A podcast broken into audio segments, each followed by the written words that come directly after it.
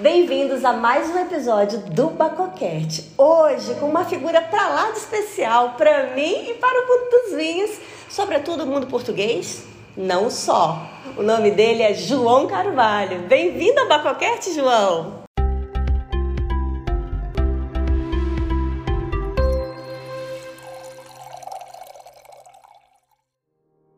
Bem-vindos ao Bacocast, um podcast que é um verdadeiro brinde aos seus ouvidos. Eu sou Daiane Casal e por aqui irei compartilhar informações, curiosidades, experiências, conversas, tudo sempre relacionado à bebida de Baco.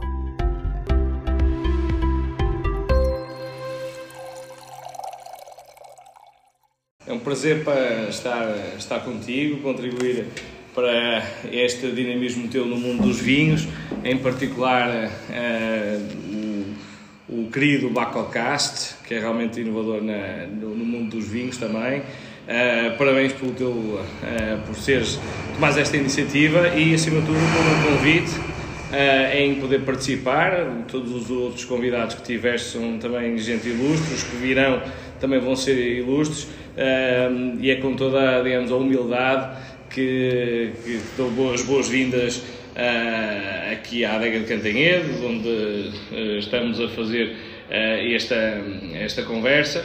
um espaço mítico e que espero que as pessoas que consigam ouvir o teu Bacocast pelo mundo todo e talvez em Marte também que, que, gostem da, digamos, deste meu testemunho que é um testemunho de eh, acima de tudo, para que as pessoas eh, se apaixonem ainda mais pelo mundo dos vinhos, que é realmente um mundo muito apaixonante. Sem dúvida, João. Agradeço o carinho das palavras.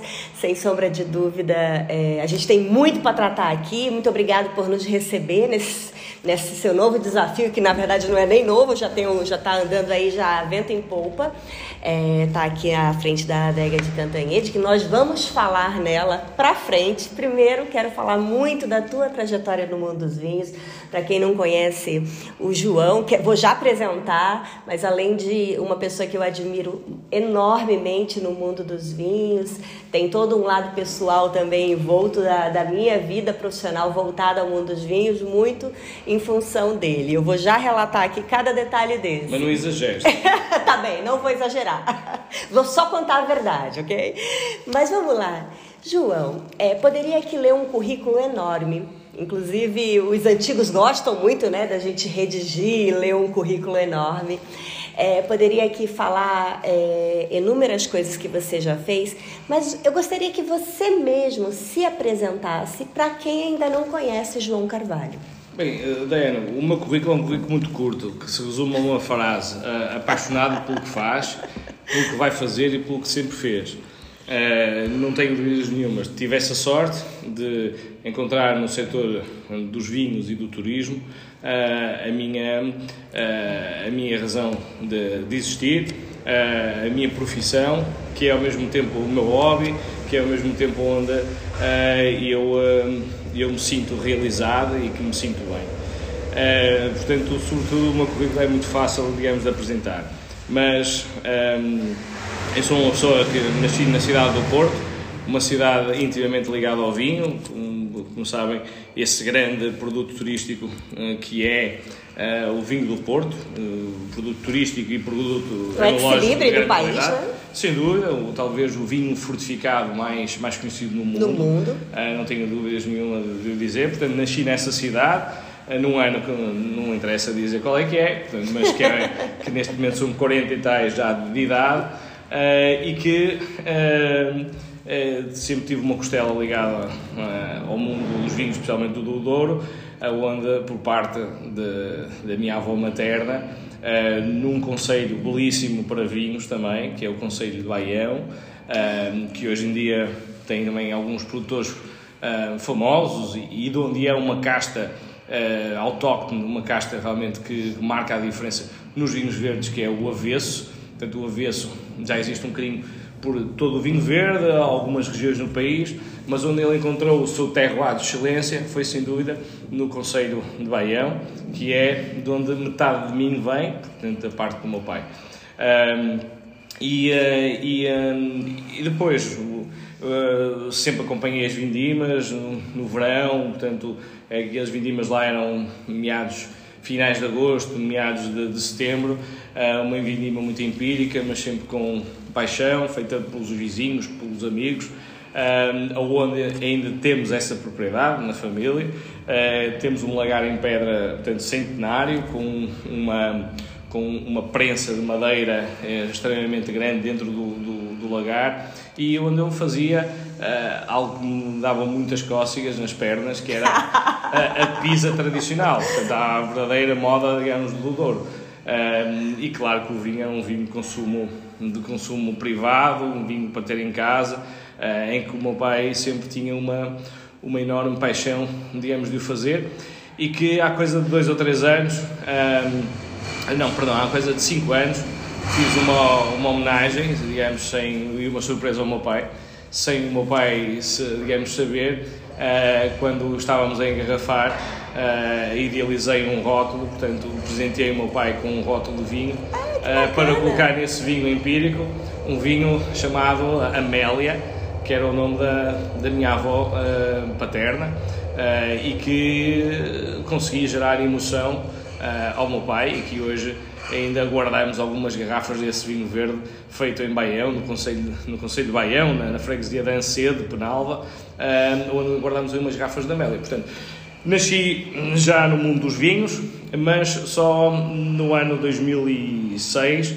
é que eu consegui encontrar a minha profissão no mundo dos vinhos, depois de ter, uh, depois de ter uh, terminado o meu curso ligado à, à gestão e planeamento em turismo na Universidade de Aveiro. Uh, abracei o meu primeiro projeto profissional no mundo dos vinhos no Alentejo. Portanto, Uh, foi, foi, digamos, foi uma, candidatura uh, em resposta a, um, a, um, a, uma, a, uma, apresentação que vinha no jornal, portanto, a pedirem um, alguém para trabalhar no enoturismo uh, em Beja.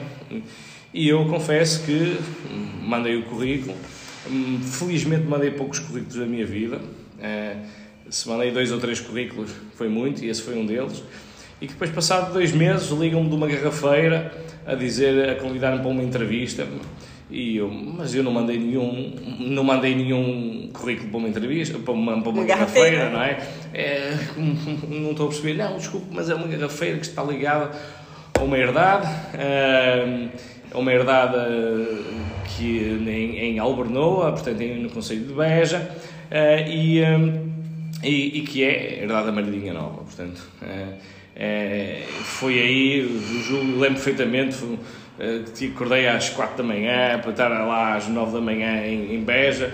Eu, não havia esta facilidade que hoje em dia temos de colocar no Waze ou, e, chegar, ou, e chegar lá. Ainda fui ao mapa ver onde é que é muito Beja, sair ver qual é que era a saída que tinha que fazer para chegar Mas, espera aí, João, tu emendaste. Olha lá, falaste da tua infância, da importância da, do teus, da, da, da tua herança familiar que já te puxava para o mundo dos vinhos e aí você fez um disclaimer aí para a formação já acadêmica na gestão é, em turismo. Estou e, em planeamento de turismo, e, sim. Exatamente. E isso você está falando de, de 2006 já? Você já tinha que idade mesmo? Eu comecei com 20, 23 anos, 24. Bem né? jovem. Né? 24 e aí, anos. daí que começou mesmo a imersão já propriamente dita profissional no mundo dos vinhos. Foi o meu primeiro passo, okay. não é? Portanto Uh, se fosse o Neil Armstrong dizia que era um pequeno passo para, para mim, mas um grande para a humanidade.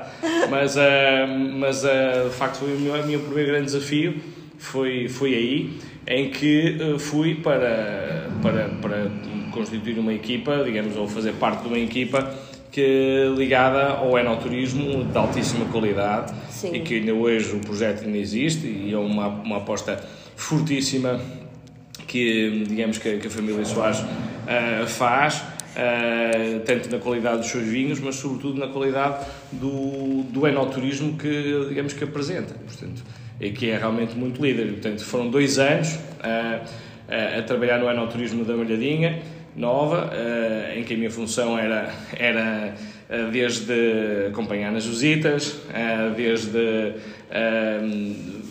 praticamente entreter alguns clientes sempre ligados ao mundo dos vinhos, começar a fazer algumas provas, acompanhá-los à herdade, durante a herdade para mostrar-lhes a exploração de porco preto que a herdade tinha, a parte das vinhas, a pesca desportiva. E sobretudo esse projeto era um projeto que não era venda de quartos, mas sobretudo venda de experiências, experiências ligadas ao mundo dos vinhos, ligadas à arte, ligadas à cultura, em que convidávamos um artista conhecido, famoso, nacional ou internacional, e durante segunda a sexta os hóspedes podiam privar por, por partilhar esse, digamos, esse contacto com, com, esse, com esse convidado ligado à gastronomia. Portanto, falamos, convidamos vários chefes para, para estarem presentes, é onde os hóspedes uh, cozinhavam com os próprios chefes, uh, faziam workshops portanto, de, de vários temas. E, uh, e, portanto é um projeto realmente que marca. Bem inovador, né, João? Se a gente for falar do ano que você está dizendo, já com essa mentalidade da, da inovação futurística, nós estamos aqui é, na, é, no, é no, nas caves. O único engarrafamento que há aqui é esta adega. E esse barulho que está acontecendo é o povo trabalhando aqui, enfim. É, e, então, João, nessa época já era um olhar inovador, né? Porque hoje, na atualidade, já se fala muito nisso, isso já é para todo lado, né? Viver experiências, mostrar experiências ao, tur ao turista, aos xenófilos e tudo. Mas imagina, naquela época era algo inovador fazer isso. Muito, muito. Leno, eu, eu comecei a trabalhar no aeroturismo eh, numa altura em que muita gente não acreditava, muitos produtores não acreditavam no enoturismo, em que muita gente não sabia o que, é que era o enoturismo, uh, pensavam que seria assim talvez... como a atualidade não sabe o que é criptomoeda. É, exatamente, assim como, como, daqui a uns anos vamos dominar mais essa, o que é que é a criptomoeda também. É só um disclaimer. É, é verdade, é verdade. Mas uh, pensavam que era realmente passear uh, por zonas de vinho com pastilhas Eno no bolso, não é? Claro, portanto, para a má disposição. Uh, e portanto, a Malhadinha Nova e, e, não, e, não, muitos outros produtores nesse, nesse momento apostaram, portanto, vamos falar no ano 2007, 2006, 2007, apostaram muito no que é o enoturismo. Não um enoturismo massificado, como acontecia em algumas caves vindo do Porto, que praticamente só mudavam os escuros da cassete, o idioma da cassete, mas um enoturismo de, de proximidade. Eu relembro uma coisa, portanto, segundo a Organização Mundial do Turismo, eh, que tem sede em Madrid, eh, existem meio milhão de pessoas na Europa só que escolhem o seu destino de férias, eu sei que tu és uma delas, que escolhem o destino de férias pelo estômago. Portanto, eu vou para aquela cidade porque quero ir lá conhecer restaurantes, eu vou para aquela região porque eu vou conhecer vinhos. Uh, portanto, então vamos melhorar, não é pelo. Calma lá. Ah, vamos olhar o mundo, os enófilos, olha, não é só comida. Claro que tem que ter o um bom vinho, a, a, experiência eno, enoturística é fantástica. É indissociável, é. vinho e gastronomia é não, não existem isoladamente, não é? Uh, portanto, é impensável visitar uma região como, uh, como a Rioja, por exemplo, ou mesmo como esta que nos recebe, a bairrada, uh, sem, sem falar da gastronomia da bairrada e dos vinhos da bairrada. Sim. Portanto, e, e umas coisas andam com a outra. Portanto, o enoturismo foi de facto a minha primeira a minha primeira função, digamos, na adega, porque era na adega na, na herdade, porque a herdade também tinha alojamento. E depois, passado dois anos, uma coisa gira que aconteceu, portanto, que um, houve um grupo de vinhos que estava aí para o Algarve e, e quis fazer um almoço na, na, adega da, na herdade da Malhadinha Nova e eu onde aí conheci uh, realmente o, grupo da, que antigamente se chamava Dom Sul, atualmente Global Wines, e que, portanto, criamos ali algum contacto, alguma simpatia e que depois mais tarde surgiu o convite para ingressar no projeto da Global Wines, que é o, projeto que engloba a Quinta de Cabrisa, a Casa Sentar, a Quinta do Encontro, o Monte Tacal, um, também na componente do enoturismo. Portanto, não um enoturismo com alojamento, mas sobretudo um enoturismo com uh, uma grande oferta na área da visitação, portanto, visitas guiadas, nas provas de vinhos e, sobretudo, na gestão das lojas que o grupo tinha e que tem hoje em dia e nos restaurantes que que gere, nomeadamente. E que tem um belíssimo na Bairrada. E que tem um belíssimo na Bairrada, portanto, que foi, abrir, foi, foi aberto em 2000 e, 2000 e, não posso concretizar, mas dizia em 2008, mais ou menos, julgo eu, aqui em todo encontro. Um, e, uh, e que, é, que é de facto um projeto muito arquitetónico e o, e o grupo tinha isso, tinha arquitetura, tinha design nas suas adegas, tinha tradição em Cabris, tinha história em Sentar e tinha exotismo no Monte Tacal. Portanto, o que era realmente um, não havia nenhum grupo com eh, essa paleta de oportunidades, de oportunidades para turista, totalmente né? diferenciadas. É, é e foi isso que me cativou e, portanto, e, e que, que assentei com todo o gosto uh, durante uns, uh, sucessivamente, uh, sete anos não é? que, uh, que estive no grupo da, da Global Wines também. E, e, e, portanto, tive, tive duas coisas, digamos, interessantes e que é um desafio também a, a toda a gente que nos ouve, que visitem produtores, visitem as regiões. Um, e, e, durante 2007 e 2008, uh, por os dois projetos onde passei, uh, tive a honra de, de serem depois reconhecidos pela, pela crítica de vinhos, nomeadamente pela antiga revista de vinhos, uh, como o, melhor enoturismo de 2007, olha, a Madeirinha Nova. Nova e em 2008 o melhor enoturismo uh, pela revista de vinhos, o Passo dos Cunhas de Sentar, na Vila de Sentar, um espaço, digamos, lindíssimo. E isso é algo que me, que me honra bastante juntar as minhas duas paixões, vinho e turismo. Sim. Um, e mostra a competência, né? A competência profissional mesmo, porque é, é, assim, né, João? Hoje, quando a gente fala de algumas coisas que estão em voga, que todo mundo tem ouvido falar, é uma coisa. Agora, você vir com uma ideia nova e lançar onde ainda nunca ninguém falou de algo, é sempre muito desafiador você ir lá fazer, mostrar, acontecer e ganhar um prêmio como esse.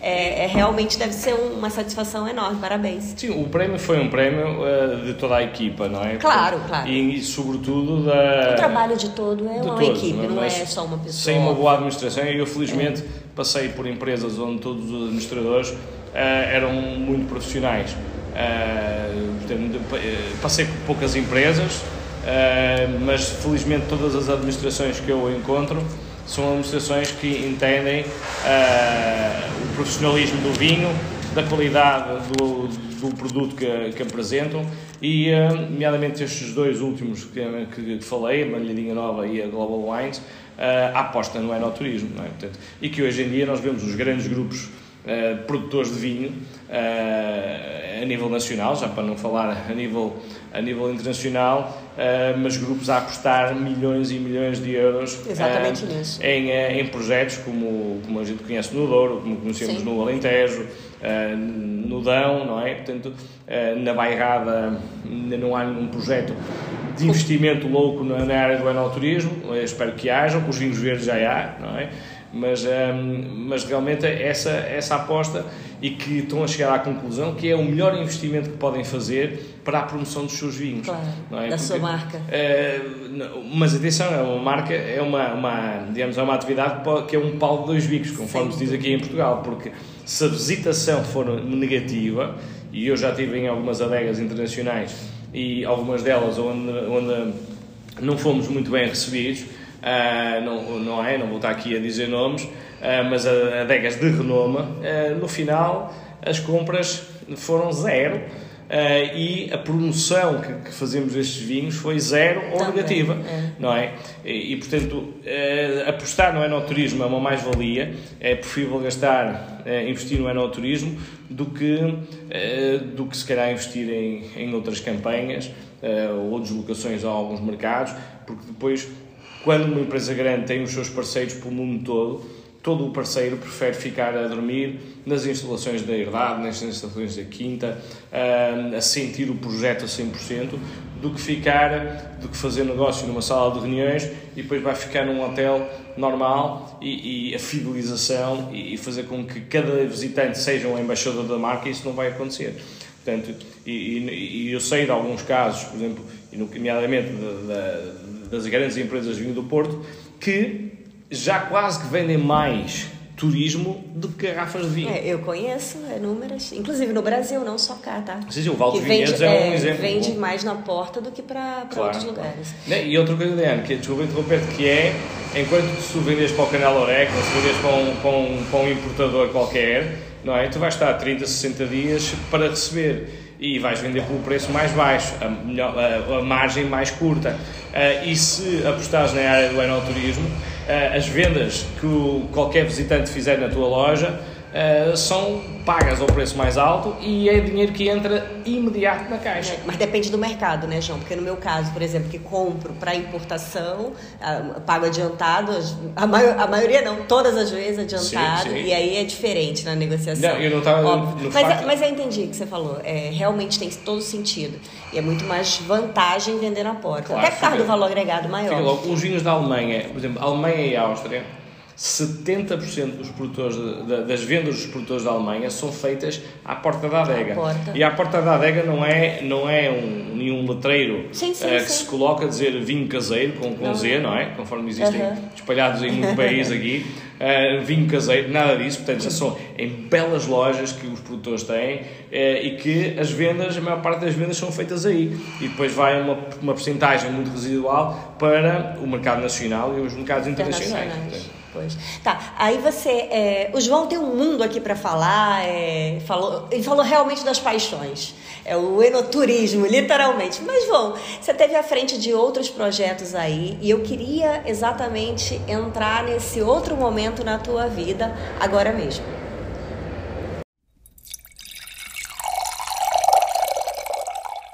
onde até eu o conheci. Com a Douro Foi... Family States, da DFE que realmente é, produziu, produz, produziu vinhos maravilhosos e que adentraram aí o mercado mundial, não só no Brasil, né, mas para vários outros países. Mas João, conta um pouquinho como é que foi essa tua trajetória lá na DFE e explica lá como é que foi Bem, isso. Antes de mais, quando disseste, julgo com alguma emoção que foi Uh, o momento em que, em, digamos, em que te conheci, uh, espero que isso não tenha sido trágico, não é? Portanto, Olha, depois a gente conversa. Uh, não é? Porque, porque provavelmente, se calhar, foi, tenho alguma meia-culpa de, de, desta loucura toda que tu estás a encabeçar e tornaste uma profissional do mundo dos vinhos, não é? Eu costumo dizer, para estar no mundo dos vinhos é preciso ser louco ou é preciso, digamos, ter duas fortunas uma para gastar e a outra para ficar com ela. eu sou a primeira, então, a louca. Pronto, é louca. Tu, és a louca. Mas acho que és uma. És uma é preciso loucura na vida e, e espaços, digamos, bem dados. E, e acho que acompanhei-te desde o início uh, até agora e acho que eles estão a ser muito bem dados, eu julgo eu. E, um, e no, o payback, portanto o retorno financeiro não vem, digamos, de imediato, há de vir um dia, o importante é realmente que toda esta atividade eh, empresarial uh, paga as contas ao final do mês e, uh, e por menos mais cedo ou mais tarde, uh, e quando se faz as coisas com paixão como tu fazes, elas aparecem, não é? Amém, Senhor. É, é verdade. Foi, foste tu que me disseste Vamos lá aguardar é, isso. Vamos lá, vamos lá. Não, e, e, um... Mas fala lá, João. É, a gente vai falar um pouquinho da Bacozon, porque o João tem uma, uma, uma, participação bem importante. Mas primeiro vamos falar da DFE. Uma participação que não é acionista. é das dívidas. é das dívidas, é. Não, é, depois, de, depois de ter tido um, um projeto maravilhoso na, na Global Wines, conforme disse, um, algo que me despertava muito o interesse na Global Wines era quando o, recebíamos nos restaurantes os diretores uh, comerciais, o diretor de exportação, um, ehm, e que vinham com clientes chineses, vinham com clientes belgas, clientes americanos, etc. E, um, ehm, e eu tinha que os receber, portanto, para apresentar o projeto, portanto, etc. E começou-me a entusiasmar muito o mercado internacional. Portanto, falar com o diretor de, com o diretor de exportação uh, das viagens dele, que tinha ido para ali, tinha ido para lá, etc., viajar de avião, de um lado para o outro, um, e achava uma piada aquilo enorme e que não era monótono, não é? Portanto, mas enganei-me, porque uh, às vezes viajar tantas horas de avião e, e ficar em tantos quartos de hotel uh, é complicado, não é? E já aconteceu, digamos, várias vezes, que quando se chega ao, ao sétimo hotel já não sei qual é o número do quarto e digo, olha, veja qual é o meu número e diga-me. Um, e isso levantou-me muita paixão sobre o mercado internacional dos vinhos. Acreditando na qualidade dos vinhos portugueses, um, se, também antes tendo viajado e, e, tendo notado que os vinhos portugueses não eram encontrados lá fora, uh, gostaria de, de, dar um contributo uh, e de conhecer quem é que são os principais players no mercado internacional. E, e esse digamos, esse, e essa ponte, esse convite surgiu-me através de um colega meu de confraria, da confraria do Pudim Abade de Priscos, que era um enólogo, que é um enólogo hoje em dia, que é o enólogo António Rosas, empresário também com uma loja de vinhos em, eh, digamos, em Braga, uh, e que era o enólogo da... Um excelente enólogo, inclusive, vai ter que participar um dia aqui do Bacocast também. Sim, pô, ele, ele, ele, ele é, é... A agenda dele é meio complicada, mas vamos é, lá. Mas, ele, mas ele, ele, ele, ele, tem todo o gosto em, em participar nisso. Portanto, onde ele me faz um convite numa quarta-feira, porque a confraria só se juntava às primeiras quartas-feiras de cada mês, e, uh, e diz: Ó oh, João, é para, temos, temos este projeto, tá, precisamos de uma pessoa para, para liderar o mercado internacional. Uh, e eu, oh, Zé, olha, achas que vale a pena? Não vale? Pronto, como és meu amigo, eu confio. Vamos para a frente. Pronto, e foi praticamente uh, saindo com toda a cordialidade e felizmente por todas as empresas onde eu passei Uh, sempre fui cordial e sempre saí bem. Ainda hoje sou amigo de muita gente das empresas por onde eu estive. Um, e que era o projeto da Douro Family Estates, portanto, que é um projeto no Douro é, que reúne quatro produtores, produtores esses de pequena escala, que não tinham ferramentas autónomas para cada um ter um, alguém no mercado internacional. Os então, custos eram muito elevados, é, né? não dá para um é, pequeno mandar. E, e, em vez de cada um ter a sua enxada, uh, compraram, digamos, um trator e dividiram, e dividiram o trator, custos, não é? Claro. Portanto, entre aspas. Uh, e, uh, portanto, esses produtores é o, o, três em São João da Pesqueira e um na, na região do Baixo Corgo, portanto, que é o Brites Aguiar, a Quinta do Sol, Quinta das Bajancas, no, no Cima Corgo e no Baixo Corgo, na Valdigem, Armamar, uh, Armamar, o Tabuaço, não sei qual é que é o conceito, portanto, a Quinta dos Poços. Uhum. Um, e que juntaram-se e fizeram a DFE. Portanto, e quando se ia a feiras internacionais, portanto, já íamos, já, já se ia, uh, quer dizer, com um bolo, todo o investimento, a inscrição na feira, desde as locações, tudo aquilo que, que um produtor tem que tem que assumir para os seus vinhos estarem representados no mercado internacional, era muito mais fácil porque a fatura era a dividir por quatro. Claro. Portanto, um, e as, as receitas é, são para todos. Portanto, um, toda a gente investe na mesma proporção e toda a gente recebe na mesma, na mesma proporção. Portanto, e foi realmente um, um mercado internacional que me fez um, levar os vinhos do Douro. Uh, portanto, ao todo eram 92 hectares que a DFE tinha. Uh, que, que, o mercado estava muito, muito uh, colocado em. Um, que não era no mercado da saudade. Uh, sempre foi, tenho enorme respeito por, por, por, toda a imigração e pelo mercado da saudade, que eu acho que o mercado da saudade dá um grande contributo aos vinhos portugueses, especialmente em França, na, alguns na, na Bélgica, mas sobretudo França e Suíça. A Suíça francesa vive muito no mercado da saudade, mas, mas era os nossos clientes da Dor Family Estates eram muito clientes uh, que trabalhavam com as, com, a, com a, as comunidades locais. Portanto, o. Esse é um detalhe importante, até para a gente pontuar, né, João? Porque às vezes é, quem está ouvindo aqui o Bacocast de repente não conhece esse termo, o mercado da saudade. Imaginem que esse Bacocast aqui é ouvido muito mais no Brasil. É, esse mercado da saudade são os migrantes, né, os próprios portugueses que, que, que hum. moravam já em outros países e que consumiam os produtos locais do seu país. Só que o, o detalhe dessa, desse consumidor no, no, no polo é, estrangeiro é que, de modo geral, se a gente for falar, é um mercado do, do, do, baixo, preço. do baixo preço, né? Então, por exemplo, quando você oferta produtos de muita qualidade, esse consumidor não vai lá e compra, é. né? Então, quando você faz esse disclaimer e pontua exatamente isso, isso aí é uma mais-valia do caramba e um trabalho do cacete, como se costuma dizer. Porque você conquistar um mercado buscando esse público que paga um valor agregado maior, ou seja, vai em busca em cima da qualidade, não do preço somente, né? É, é muito importante e extremamente árduo. E é o que você falou, né? É, é um trabalho de muito tempo para só depois de tanto tempo você ver resultado. E isso não é nos primeiros anos mesmo, né? Eu compreendo é o teu trabalho. Portanto, no teu portfólio, eh, eu sei que tu não tens eh, marcas de clínica geral. Portanto, não o mercado da saudade gosta de marcas de clínica geral. É, é, e, mas é impensável, por exemplo, tu teres, uh, trabalhares vendas de paletes, portanto, e ganhares, imagina, 10 euros por palete, não é? é, é o mercado da saudade é isso. E depois acho que há uma coisa que o mercado da saudade está muito conectado às marcas que cá consumiam, uhum, não é? E quando aparece uma marca nova, nova não, não quero, não, eu quero, é. quero aquela. É. Mesmo até que aquela seja mais barata. Sim, sim, sim. Não, mas sim. eu quero é aquela. Portanto, enquanto nós trabalhamos com os mercados nacionais, portanto, com, com uh, as pessoas locais, portanto, os clientes, os nossos importadores até podem ser portugueses, atenção, sim, sim. mas os clientes deles são uh, nacionais. Portanto, um, ehm, estão muito mais, com uma mente muito mais aberta para uh, rótulos novos. O que eles querem é um bom vinho, não é? E, portanto, o mercado, um exemplo, um mercado que conheço muitíssimo bem, o mercado da Suíça há uma grande diferença entre a Suíça de, de Geneve e uma Suíça de, de Berna ou de Zurique, uh, não é?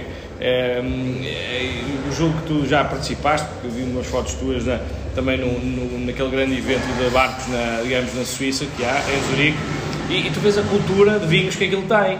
Não é? é pá, são pessoas que vão às feiras, não, não são feiras de sorrisos, são feiras de negócio. É verdade. Portanto, os importadores estão lá, recebem notas de encomenda de consumidores finais que eh, passado uma semana, duas, as pessoas estão a receber em Ai, sua João, casa. tu tocaste aqui num ponto bem interessante, até porque a gente está falando, na sua maioria, para o público brasileiro que está aqui ouvindo e vai ver esse, esse Bacocast. E é interessante exatamente isso, né? Que as feiras de vinho se faz, a dá para provar o vinho, para o público conhecer. É verdade. Isso é sim, é legal, sim, isso é bacana. Sim. Mas o produtor ali está abrindo garrafa para vender garrafa literalmente. Então é muito complicado às vezes administrar no momento ali de uma prova que a maioria dos consumidores vão ali para uma diversão e não somente para conhecer novos rótulos, vão ali para encher a cara mesmo, como se fala, virar o balde. E às vezes é, é por isso que os, os produtores ficam receosos em dar determinados produtos a provar, porque a maioria do público que está ali não são pessoas especializadas, né, querendo conhecer conhecer realmente produtos diferenciados e, e, esse, e esse ponto é interessante que eu que já tive a oportunidade de vivenciar a ida em várias feiras em outros países e via o consumidor, o comportamento do consumidor completamente diferente do consumidor brasileiro e, e, e fico aqui uma ressalva para o público brasileiro, claro que tem pessoas e pessoas, mas de modo geral ainda é muito amador nisso, né? As pessoas vão para as feiras de vinho, a nível mundial falando, em outras feiras, para fazer negócio. Olha, Olha, provei, gostei, me deu uma caixa. Eu quero duas caixas. É, é assim, é na Esse hora. Logo, é. é. Isso é. O produtor ali está se sacrificando, ele pagou passagem, ele pagou hospedagem, ele abriu, pagou o stand, ele pagou todas as inscrições. É para estar tá vendendo, né? Não é para estar tá enchendo taça de graça para a pessoa que está ali para brincar, né? Então é importante esse disclaimer também. É uma grande análise que estás a fazer, Daiane, porque... E, eu só tenho essa análise, João, porque eu pude vivenciar isso em vários países e comparar. Então, se eu não tivesse visto isso em outros países, eu ia achar que era normal o que acontece Sim, no Brasil. Mas não é só no Brasil, que eu acho que isso acontece eh, mesmo cá em Portugal, acontece Também em Espanha, tem, né? em Itália, acontece.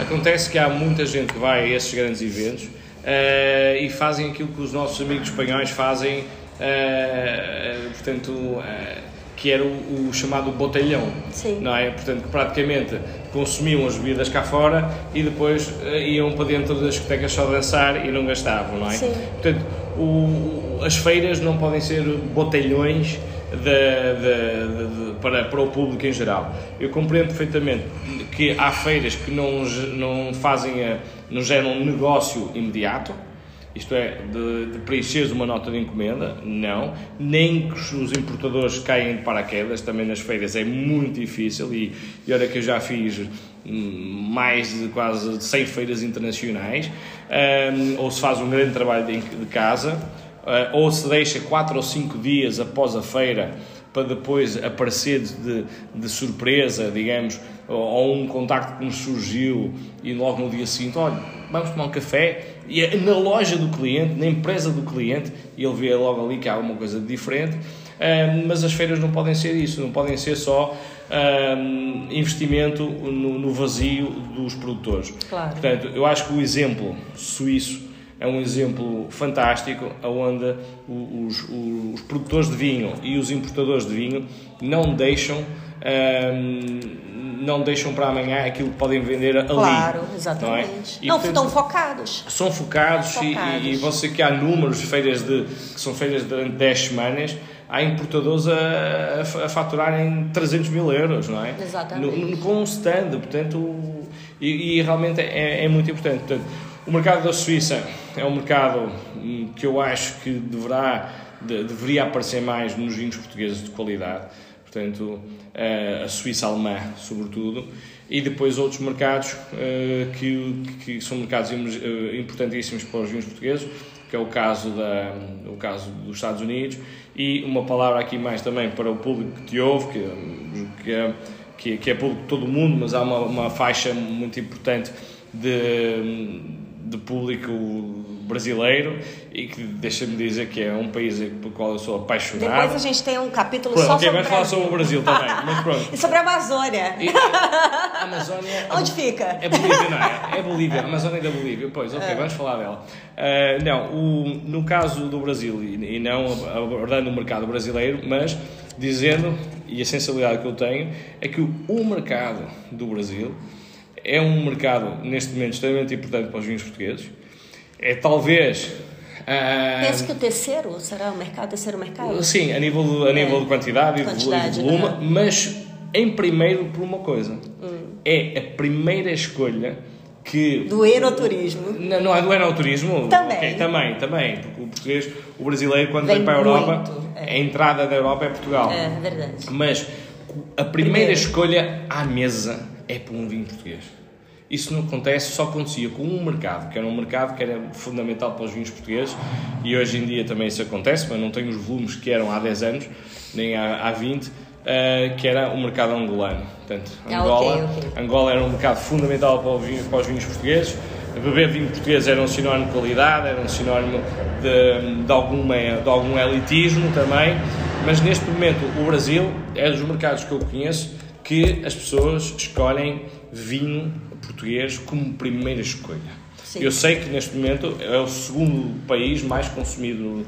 Uh, os, os portugueses são os segundos mais consumidos no Brasil, a seguir ao Chile, mas mesmo assim foi uma grande vitória já. Mas a Argentina está. Ultrapassamos a Argentina já. Está é, é? tá, tá ali querendo brigar de volta pelo espaço deles. Mas, João, pera lá. É, eu, a gente tem aqui um capítulo enorme para falar do mundo devido à tua vasta experiência. É, as pessoas que estão nos vendo, que estão nos assistindo aqui, que estão nos ouvindo no, no Bacocast, o João tem um mundo aqui de informação e eu queria explorar ele ao máximo, porque eu acho que é importante a gente passar as experiências também, é, é João, sobretudo desse mundo de Baco, que é essa proposta do Bacocast. A gente estava falando do teu trabalho na DFA e eu tenho uma pergunta muito direta para fazer. Para quantos países para quantos mercados você levou os produtos da DFE quando teve lá? Nós temos, logicamente, estamos a falar numa realidade de 92 hectares. 92 eh, hectares. sim, mas 92 hectares, mas que eram equivalente em que metade da produção praticamente há mercado nacional, não nacional, podemos esquecer. Okay. Não podemos esquecer. Uh, e, portanto, não falamos em milhões de garrafas. Nós okay. estamos a falar num universo uh, sensivelmente de 200 mil garrafas uh, em que eram distribuídos, sobretudo, uh, por uma dezena de mercados. Já, já diversificando, né, João? Diversificando. É. Eu sempre tive uma, uma, uma filosofia uh, que era custa-nos mais fazer um cliente novo do que o manter. É se nós mantemos um cliente e se esse cliente está a comprar, para que é que havemos também de ir procurar outros? O importante é não termos nenhuma estrutura de negócio centralizada em dois ou três clientes. Claro. Porque, quer dizer, dois Quebra ou três clientes quebram e estamos muito dependentes desse, de, desses mercados, ou clientes ou mercados. Claro. Portanto, convém diversificar. E acho que ter 10, 12 países uh, diversificados e a trabalharem bem uh, sempre foi algo que a mim me satisfez. E, portanto, estamos a falar países como o caso da Bélgica, da Holanda, de França, uh, da Suíça, da China, Irlanda. Da, da, Irlanda, tínhamos a da Irlanda, que, que, que julgo que uma vez na Provine, quando nos encontramos lá, uh, uh, quando visitaste o nosso stand, estava, estava lá o importador, da, o importador da Irlanda, também, o Declan, o Declan que é o nome dele, e e, portanto, da Irlanda, a, própria Polónia era um excelente mercado para nós e, e, e, e Angola. Praticamente tínhamos esta ramificação. e, e, era importante isso. Sabia que havíamos mercados que nós que dependíamos mais, como o caso do mercado da Suíça, que pesava para aí quase 60%, mas o mercado do Brasil começou a pesar muito, não é? e que depois, claro, quando, quando aparece uma empresa no belo estado da, da Amazónia, uh, é? portanto, no belo estado do Amazonas, uh, ainda o maior contributo dele para o sucesso empresarial João, da olha a quantidade de países. É, essa, esse colocar ovos em cestas diferentes, como a gente já pontuou aqui, é muito importante. Mas agora, passado esse momento, eu queria, eu sei que você visitou muito o mercado asiático e eu queria falar nisso. Qual é a tua visão? É, qual é a tua, o teu prisma, o teu ângulo de. Primeiro você fala mandarim? É... Isso é muito importante para a conclusão do que ele vai dizer. Depende, depende da, quantidade de. De vinho. De, de, não, é, não é de vinho, depende da quantidade de maltai. Ah, ok, é, boa. Não, mas, uh, mas muito poucas palavras essenciais. Por que, que eu estou uh, falando da, da língua em si, João? Porque a gente é muito tendencioso a ouvir somente as coisas, ou o inglês, né, que é o que a gente ouve a nível mundial, ou da nossa própria língua, ou de outras línguas que a gente possa dominar. Mas por que, que eu perguntei do mandarim? Isso é uma pergunta muito propositada. É porque quando a gente emerge numa nova cultura, se você não fala a língua do povo, tu não sabe o que aquele fulaninho ali da esquina está dizendo de fato. Claro. Né? Alguém que pode estar sendo intérprete está te interpretando algo completamente tendencioso. Mas passado esse momento que você não fala o mandarim, então. Okay. Fala a tua visão, a tua imagem, o teu prisma do mercado da China. Uh, Dani, eu uh, a única coisa que sei de mandarim é duas ou três coisas. Mas a mais importante é uh, faxiar, quer dizer fatura. Também.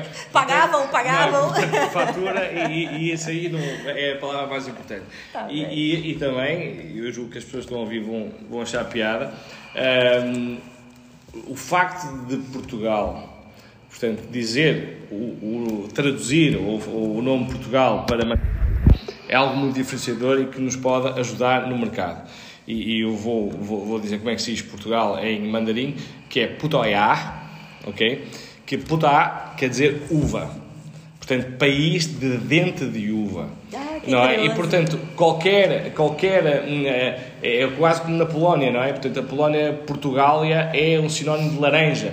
Portanto, nós aqui somos, no caso da Ásia, olhados como um país de uva.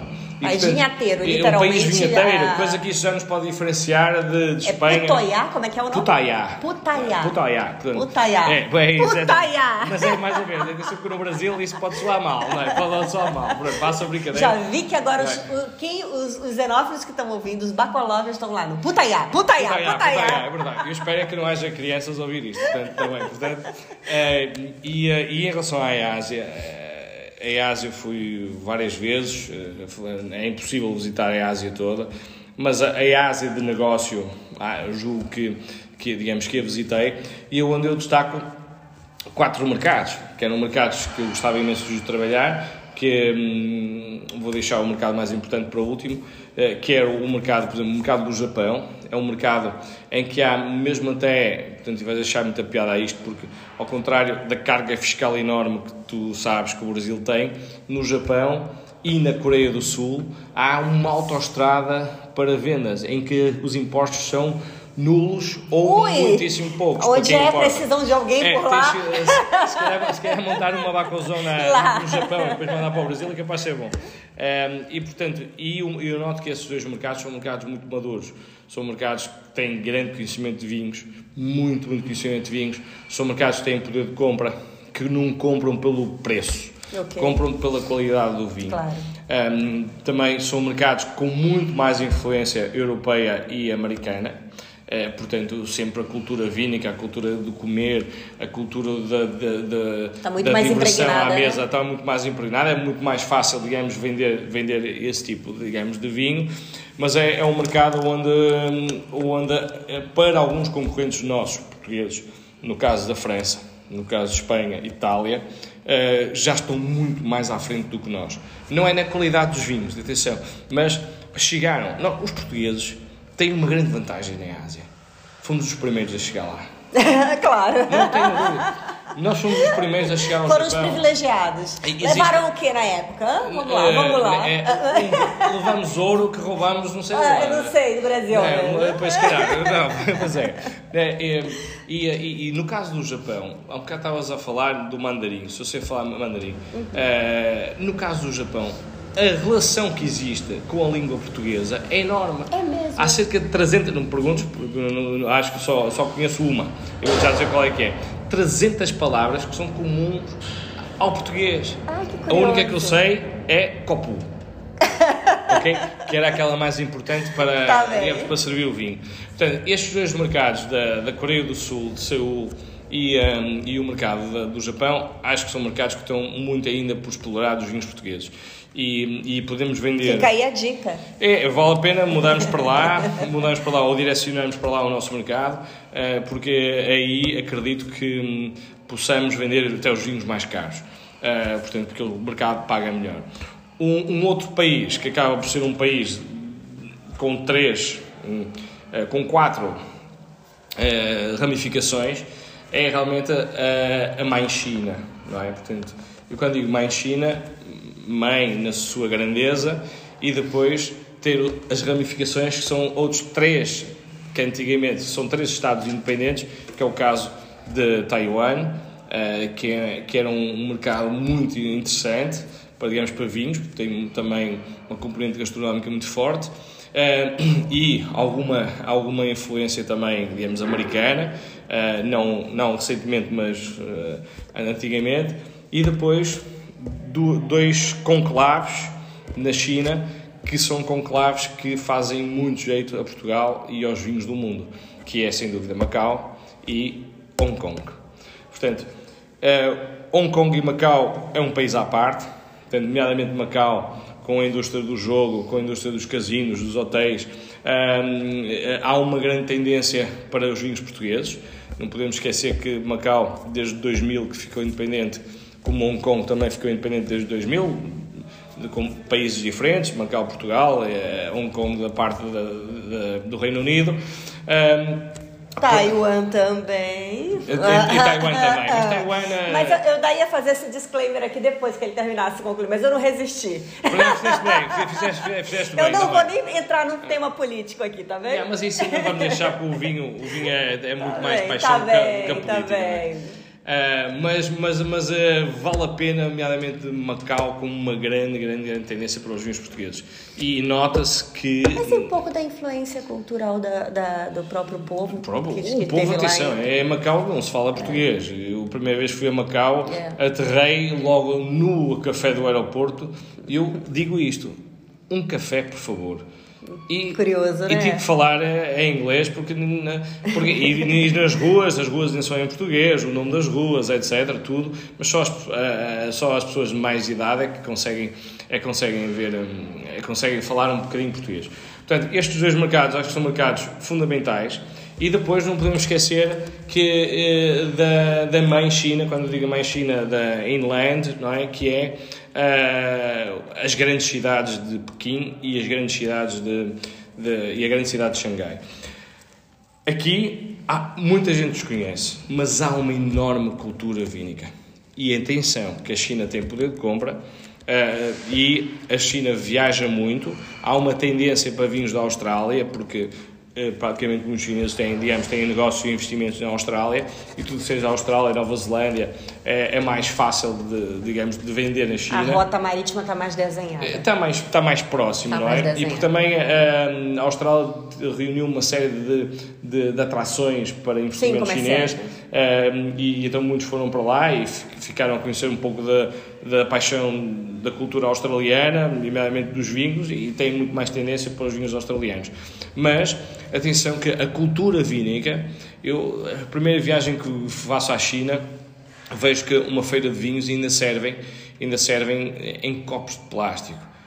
ok, ainda serviam, não é? E, um, e, mas depois, passado uns oito anos, já víamos bons copos, já vimos restaurantes com grande serviço da mesa, restaurantes de primeira linha, restaurantes com que eu não sabia se estava em Paris ou se estava em Nova York, não tinha que estar na China. E, e digo-te isto porque eu acho que a, a, a, a cozinha asiática, nomeadamente a cozinha chinesa, uh, não sei que se calhar é polémico dizer isto, mas para mim é a cozinha que mais me seduz. Mas, só uma, uma ressalva aqui, a cozinha chinesa na China. Isto é quase como julgarem a cozinha portuguesa pelos restaurantes portugueses que se encontram lá fora. E que eu, se tive boas experiências em restaurantes portugueses, em três ou quatro restaurantes portugueses no, lá fora, foi muito. Uh, claro que no Brasil há uma grande tendência, não podemos falar só no, no Aquário, no Rio de Janeiro, no, no, no, no Bela Sintra, em São Paulo, portanto é certo que realmente esses são restaurantes belíssimos. Uh, o de Nova York, o, o, do George Mendes, o restaurante Aldeia, que é um restaurante fantástico. Mas de resto, em, em, países como o Luxemburgo, uh, por exemplo, as pessoas vão julgar a comida portuguesa pelo que, pelos restaurantes que lá estão, é, é muito redutor.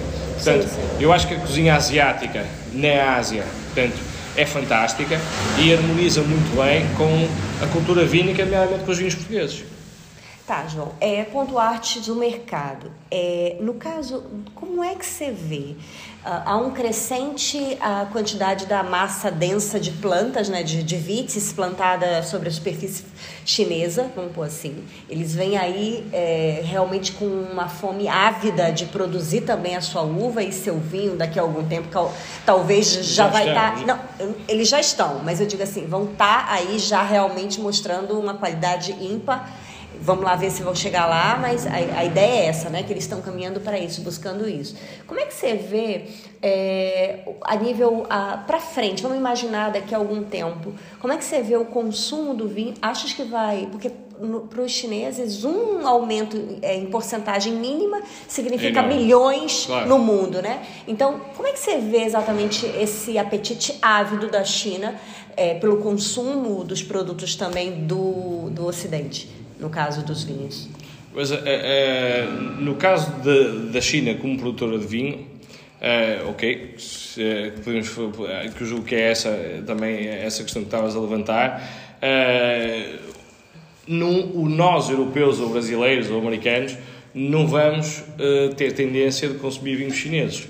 Ninguém vai pedir em casamento com, não é, no Brasil, com, olha, não eh, a não ser que não goste do marido ou do noivo ou da noiva, não é? Portanto, eu não sei. É, não sei, não, mas, não, mas não vão. Ninguém vai ter, na, na nossa cultura, uh, utilizar um vinho chinês para, uh, para, para, para, fechar um negócio, para, para, para pedir em casamento a alguém, para namorar, para, para ninguém. Portanto, eu só acredito nos vinhos chineses e temos que ver que a qualidade dos vinhos chineses tem aumentado muito porque, primeiro porque têm, têm adquirido, um, ehm, têm feito adegas muito boas, têm adquirido alguns enólogos, uh, os chamados flying winemakers, que depois vão à China e já estão a dar consultoria, uh, mas no ponto de vista de produção e de consumo de vinho produzido na China, só a diáspora chinesa, isto é, os chineses fora da, da China, é que os vão consumir.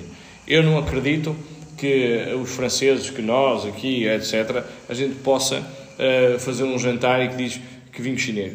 Vamos com um vinho chinês. Atenção, eu já provei alguns vinhos chineses e surpreendeu-me pela qualidade. Uh, atenção, que são vinhos de altíssima qualidade. Já tem alguma coisa, né? Já tem, já tem é, muitas é. coisas, castas nacionais, castas internacionais. No que se passa no consumo, que eu acho que também perguntaste isso, no consumo dos vinhos um, ehm, do velho mundo e do novo mundo na China, um, eu acho que uh, uh, vão sempre ser, vão ser sempre uh, ser diferenciadores, porque um chinês sabe que o que é que é bom, não, já não está a comprar pelo preço, eu lembro, tenho histórias giras das primeiras viagens, os primeiros negócios que fiz com gente chinesa, lá na China, com importadores, eles só olhavam pelo lado direito da coluna da tabela de preços. Não queria saber se o vinho era branco, tinto, nem nada. E então, lá chegou lá uma garrafa que nós tínhamos em Excel, era 350 euros. E eles, quero esta. Mas eu disse, é pô, mas esta é de 5 litros. e, e eles, não, portanto, só olhavam, só olhavam para o preço, não é? Também. Uh, e, uh, e, portanto, é preciso é ter algum cuidado, especialmente com as marcas mais emblemáticas do, do velho mundo, uh, na China, porque vou dizer que e digo a toda a gente que uma garrafa de Chateau Petrus vazia vale muito. Vazia vale mil dólares. É verdade, é? é? verdade. Portanto, é, hoje em dia a contrafação das, é das grandes grande. marcas, os produtores já estão a, reunir algumas garantias, dar alguns certifica, algumas certificações aos produtos, mas, é, mas ainda continua a existir. E estamos a ver uma coisa interessante que é os franceses que sempre tiveram na China a regressarem aos mercados tradicionais os franceses a querer interessarem-se mais, porque agora a China deixou também de consumir pelos rótulos e pelo preço, uh, começam a, a, a ver alguns mercados mais de proximidade, o caso da Bélgica, da Holanda, que são mercados espetaculares no caso do Brasil, de, de irem para, para, a própria Alemanha, olharem um bocadinho para o Canadá ou para a Escandinávia, que a Escandinávia funciona. Achas que esse é um comportamento é, devido a um certo posicionamento político hoje também? Não, não, não, não tem nada a ver com a política. Não, não, tem a ver, porque okay, a, China, okay, tá a China hoje em dia, apesar desta questão toda que a gente atravessa, eh, sempre viveu naquele regime não é? E um, eu, eu acho que a China, aquilo que a gente ouve da China, Uh, atenção, eu não, não quero estar, nem vamos terminar aqui a falar desta questão de política, uh, mas eu acho que é um bocado o que vem cá para fora não tem a ver com a realidade do que é o país. O país é um grande país, os chineses são gente fabulosa, são gente super prestável, não tem a ver muito com os chineses que a gente encontra em São Paulo, ou encontra em São Francisco, ou em Nova Iorque, ou em Lisboa, ou no Porto é, portanto, são, é gente pura, é gente que se esforça, é gente hospitaleira, é, é gente que gosta de partilhar é, o, o que tem, portanto, de mostrar o seu país. E portanto não tem a ver nada com digamos com a questão política. Tem a ver realmente é que os produtores de vinho também estão sabem que podem fazer grandes negócios mais próximo de casa mais próximo do seu país e escusam de, de ir para o outro lado do mundo digamos fazer negócio porque. Hum, é, é só só um detalhe aqui. Eu tô tocando nesse ponto, João, é, porque você é um export manager é, já não, já não, já é, não. participou disso, era e foi um grande e, e teve um, um, andar aí no mundo e teve essa visão. E o mercado asiático é sempre uma incógnita, porque, como você bem disse, não é o que é propagado, mas na verdade ninguém sabe bem o que acontece por lá, porque quando um regime não deixa as pessoas terem a sua própria voz, ou seja, você se comunicar com o mundo você mesmo e mostrar a tua realidade, é, é um pouco complicado a gente tirar conclusões. Mas o que eu queria, quando eu estava tocando no mercado mercado chinês é muito em virtude do seguinte: se a massa de plantas tem aumentado, a densidade de plantas de vites tem aumentado, eles estão focados em produzir também vinho. Foram no mercado internacional comprar, alguns chatus, comprar algumas pessoas para ir para lá fazer. Você acha que isso não vai ser meio que um, um trabalho como foi feito em outros mercados, não saindo do vinho e indo outros mercados, onde eles avançaram no mundo, tiraram as indústrias de muitos pontos do mundo, levaram para a China. Enfim, isso é uma análise. A outra seria o seguinte: se o consumo, se o aumento da própria quantidade de vinho produzido por lá aumentar, é, é, não é para o mercado internacional, é para eles mesmos, porque quando a gente falou correto, em população, é, aumentando um tiquinho só do. Um, um chinês tomar uma taça só por dia, mas pronto, vai ser um volume gigante. É, é, então, você acha que eles não estão muito mais voltados a esse autossuficiência, essa autossuficiência da, da, produção do vinho no mundo dos vinhos? É, é por esse ângulo aí hum. que eu queria que você analisasse. Eles, eles, eles uh, o mercado de produção de vinho chinês vai ser sempre na China. Atenção, o maior consumo de vinho chinês vai ser sempre na China. E se um chinês bebe uma taça, não é? Por vezes os bilhões que eles são, acabam por esgotar a produção, digamos, toda. Eu não, eu não, não vejo essa densidade deles até fazerem um, um mau produto e, um, e, e, nós andamos aqui milhares de anos a, a, produzir e sempre produzir coisas de qualidade e depois porque talvez a indústria do vinho seja a única indústria que não, que não se consiga uh, transportar. Eles podem levar a Toriga Nacional, podem levar um Cabernet Sauvignon, podem levar um Syrah, podem levar quiserem, mas há uma coisa que não conseguem. O terroir. É o terroir. Embora a China tenha terroir, a China Sim, tem claro. todo o terroir que existe, tem terroir vulcânico, tem terroir uh, arenoso, argila, calcário, xisto, granito, etc. Tem tudo.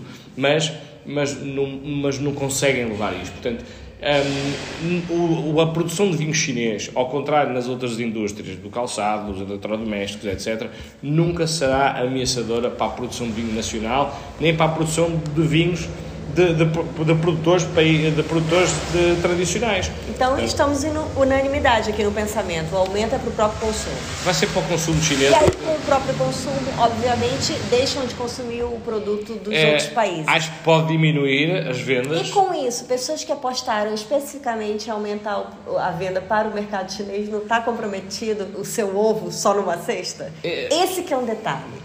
Estou vendo muito esse comportamento, João. Pô, a França apostava muito na China não é? E agora está-lhes, digamos, o tiro a sair pela culatra, não é? Já estão a regressar a outros mercados. Uh, mas, atenção que vai haver sempre vinho, importa, importações de vinho para a China, ponto. Ninguém na China, mesmo os próprios chineses, uh, se calhar num momento mais de extravagância ou no momento de fechar um negócio, no momento mais íntimo, qualquer coisa assim, não vão beber vinhos chineses. Eu, vou na mesma... Eu não sei. Não, acredita, vão na mesma continuar a beber os vinhos do velho mundo, e vinhos franceses, sobretudo, vinhos italianos, não é? Porque eles viajam e gostam de levar um bocadinho desses países com eles. Isso é, é status, na atualidade é status. Será, será, ou será, será uma questão de status? O status há em todo lado. Há no sim, Brasil, sim, há na Rússia, claro, há em Portugal, claro, claro. há em todo lado. Há gente que bebe pelos rótulos. Na China, há muita gente que bebe pelos rótulos, mas também, quanto mais vinho as pessoas provarem, mais vão desenvolver o seu palato, o seu conhecimento por vinhos e vão chegar a vinhos de, da mesma qualidade ou de melhor qualidade e por metade do preço. É verdade. E poder analisar melhor.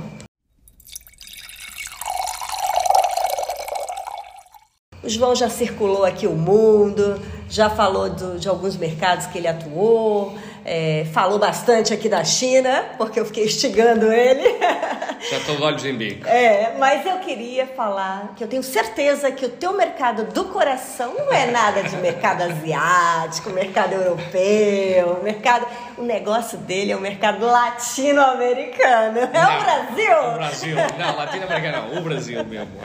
É verdade. É mas, João, antes de falar especificamente do Brasil, de modo geral, do, da tua experiência no Brasil, eu queria falar um pouquinho para quem não sabe, contar um pouquinho a história da Bacozon aqui, para quem nunca ouviu falar.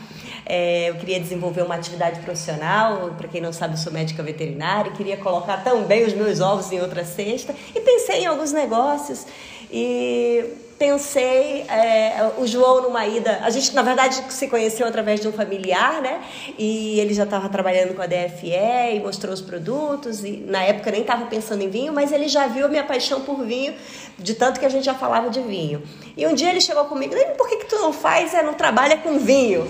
E fiquei bem pensativa no assunto e resolvi realmente imergir nessa minha paixão que também era a paixão dele e realmente desenvolver uma atividade profissional, né? É, fazendo algo novo, algo diferente, mas sobretudo imersa em algo que, dá, que me dá muito prazer até hoje e, e que tem realmente me feito alavancar e é, de cultura, de conhecimento, de background. É, realmente o mundo dos vinhos nos permite tudo isso. E, sobretudo, poder ter relações de amizade sólidas, verdadeiras também, com, com imensa gente. E o João realmente é uma dessas pessoas e agradeço é, o apoio e, e as dicas e as aulas e etc.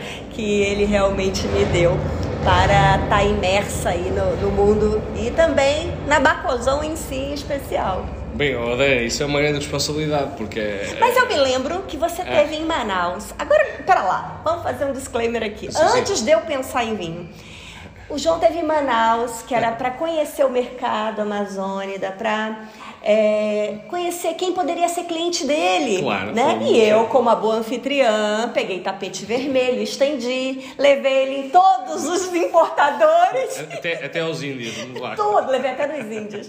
Mas levei mostrando os produtos dele, eles. o- depois, depois eu acho que eu carreguei na mala os produtos, dei para as pessoas, nem me lembro bem como é que foi. Foi, foi, eu quero assim, Resumindo, ninguém quis na época os produtos, não sei porquê, João. É, é, é, é verdade, é verdade. Mas, Aí surgiu a Bacozão, olha só. não, é, é, é, é, eu lembro perfeitamente de, de todos os momentos que, que tivemos no início. Portanto, eu espero que de certa maneira não, ser culpado pelas tuas noites perdidas de, a pensar nas importações, a pensar nas compras, a pensar como vender, ah, não é? Portanto, ah, e, de, e realmente foi esse o desafio. Portanto, eu lembro perfeitamente da primeira viagem a Manaus. Ah, nós já nos conhecíamos cá, já tínhamos ah, inclusive Mas eu ainda não visitado... pensava em vinho. Não, não pensava. Era, é portanto, curioso, foi eh, Eu conheço-te, digamos, no, no, no Douro, eh, onde depois te apresento todas as adegas da Douro Sim, Family Estates. Eh, Como turista. Como, turista, como, como Apaixonada por vinho. apaixonada por vinho, digamos que já eras, etc. E, eh, e que começamos a falar aí nesse mercado, que é verdade, eu sou um apaixonado pelo Brasil, pela cultura brasileira, é, fantástico, e muito também se deve por tua causa, acredita, porque tu contribuíste muito para que essa minha paixão ainda fosse, digamos, maior, realmente num cantinho que se calhar só 0,0005% da Europa é que conhece, que é realmente a, a Amazónia.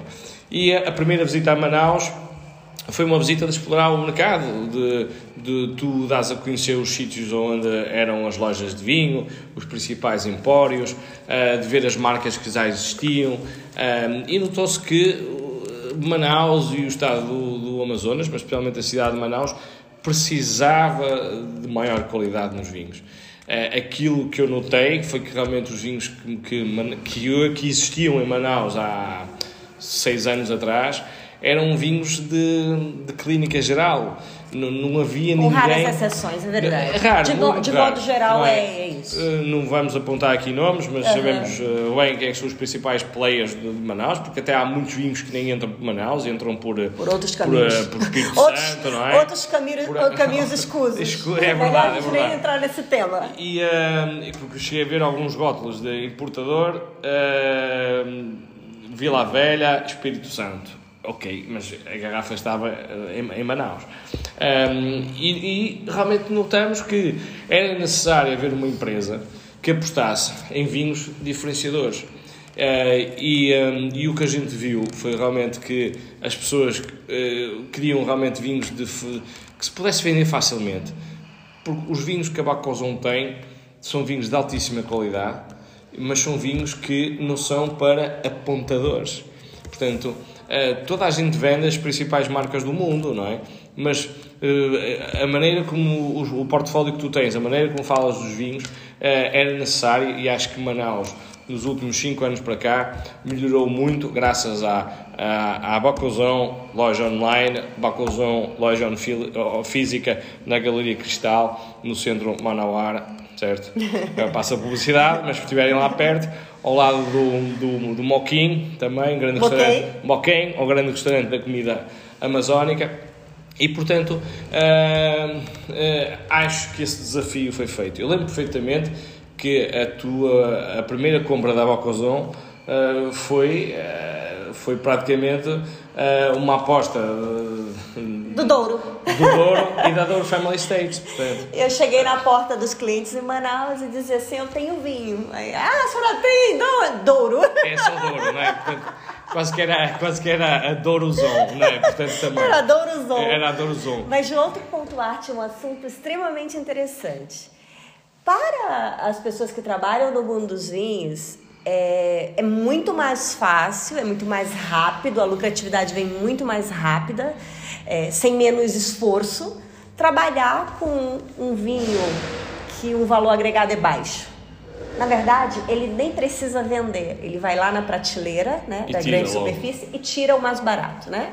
Ou se for no, num local, no empório, o que quer que seja, é, tá lá o preço mais barato se vende, né? Não precisa ter alguém para contar a história do produtor, para contar a história do terroir, para contar a história, enfim, daquela garrafa em especial. E, e a maluca aqui, além de tudo, ainda pegou um metro quadrado caríssimo dentro da Galeria Cristal e transformou num Bacoclasse, já com a mentalidade de formar Dedicado. consumidores, de formar através da educação enófilos, bacolovers de verdade, que pudessem avaliar o que estavam comprando. Porque o mercado, apesar de ter enófilos é, de, que visitam o mundo, Manaus tem pessoas que visitam o mundo inteiro, vão, vão em, em vinícolas do mundo todo, mas tem muita ignorância, porque não é algo cultural da nossa cultura tomar vinho. Então, é necessário a educação. E a educação custa tempo, dá trabalho, é, custa dinheiro. E você, eu, eu tive vários colegas conhecidos, João, que diziam assim: você é maluca, como é que você coloca, faz um metro quadrado aqui em cima da loja inteiro nesse? Por que, que tu não coloca mais loja, né? Coloca mais prateleira? Eu não, porque esse espaço aqui é de fundamental importância para meu para a sobrevivência do meu negócio. Diferencia tudo o resto. Exatamente, e a preocupação de transmitir o conhecimento também, porque é, dentro da nossa missão como empresa, a cultura vínica vem em primeiro lugar. Então, essa troca cultural, eu levo a cultura vínica para Amazonas, mas aonde eu estou no mundo, eu estou levando a cultura amazônica para o mundo também. Esse intercâmbio cultural, para mim, me alimenta, é, me faz parte como uma Amazonas de verdade que sou, e você sabe disso, que o, o sangue pulsa aqui da Amazonas. Tu és uma tambaqui. Também. A tambaqui em pessoa. É, pessoa. Então, é, é muito importante é, o, o participar ativamente do desenvolvimento da minha região também é, é, é algo assim que, que é muito importante. E isso, João, eu sou, é, fui realmente, assumo que fui uma maluca de fazer isso, porque era muito mais fácil comprar container de vinho barato.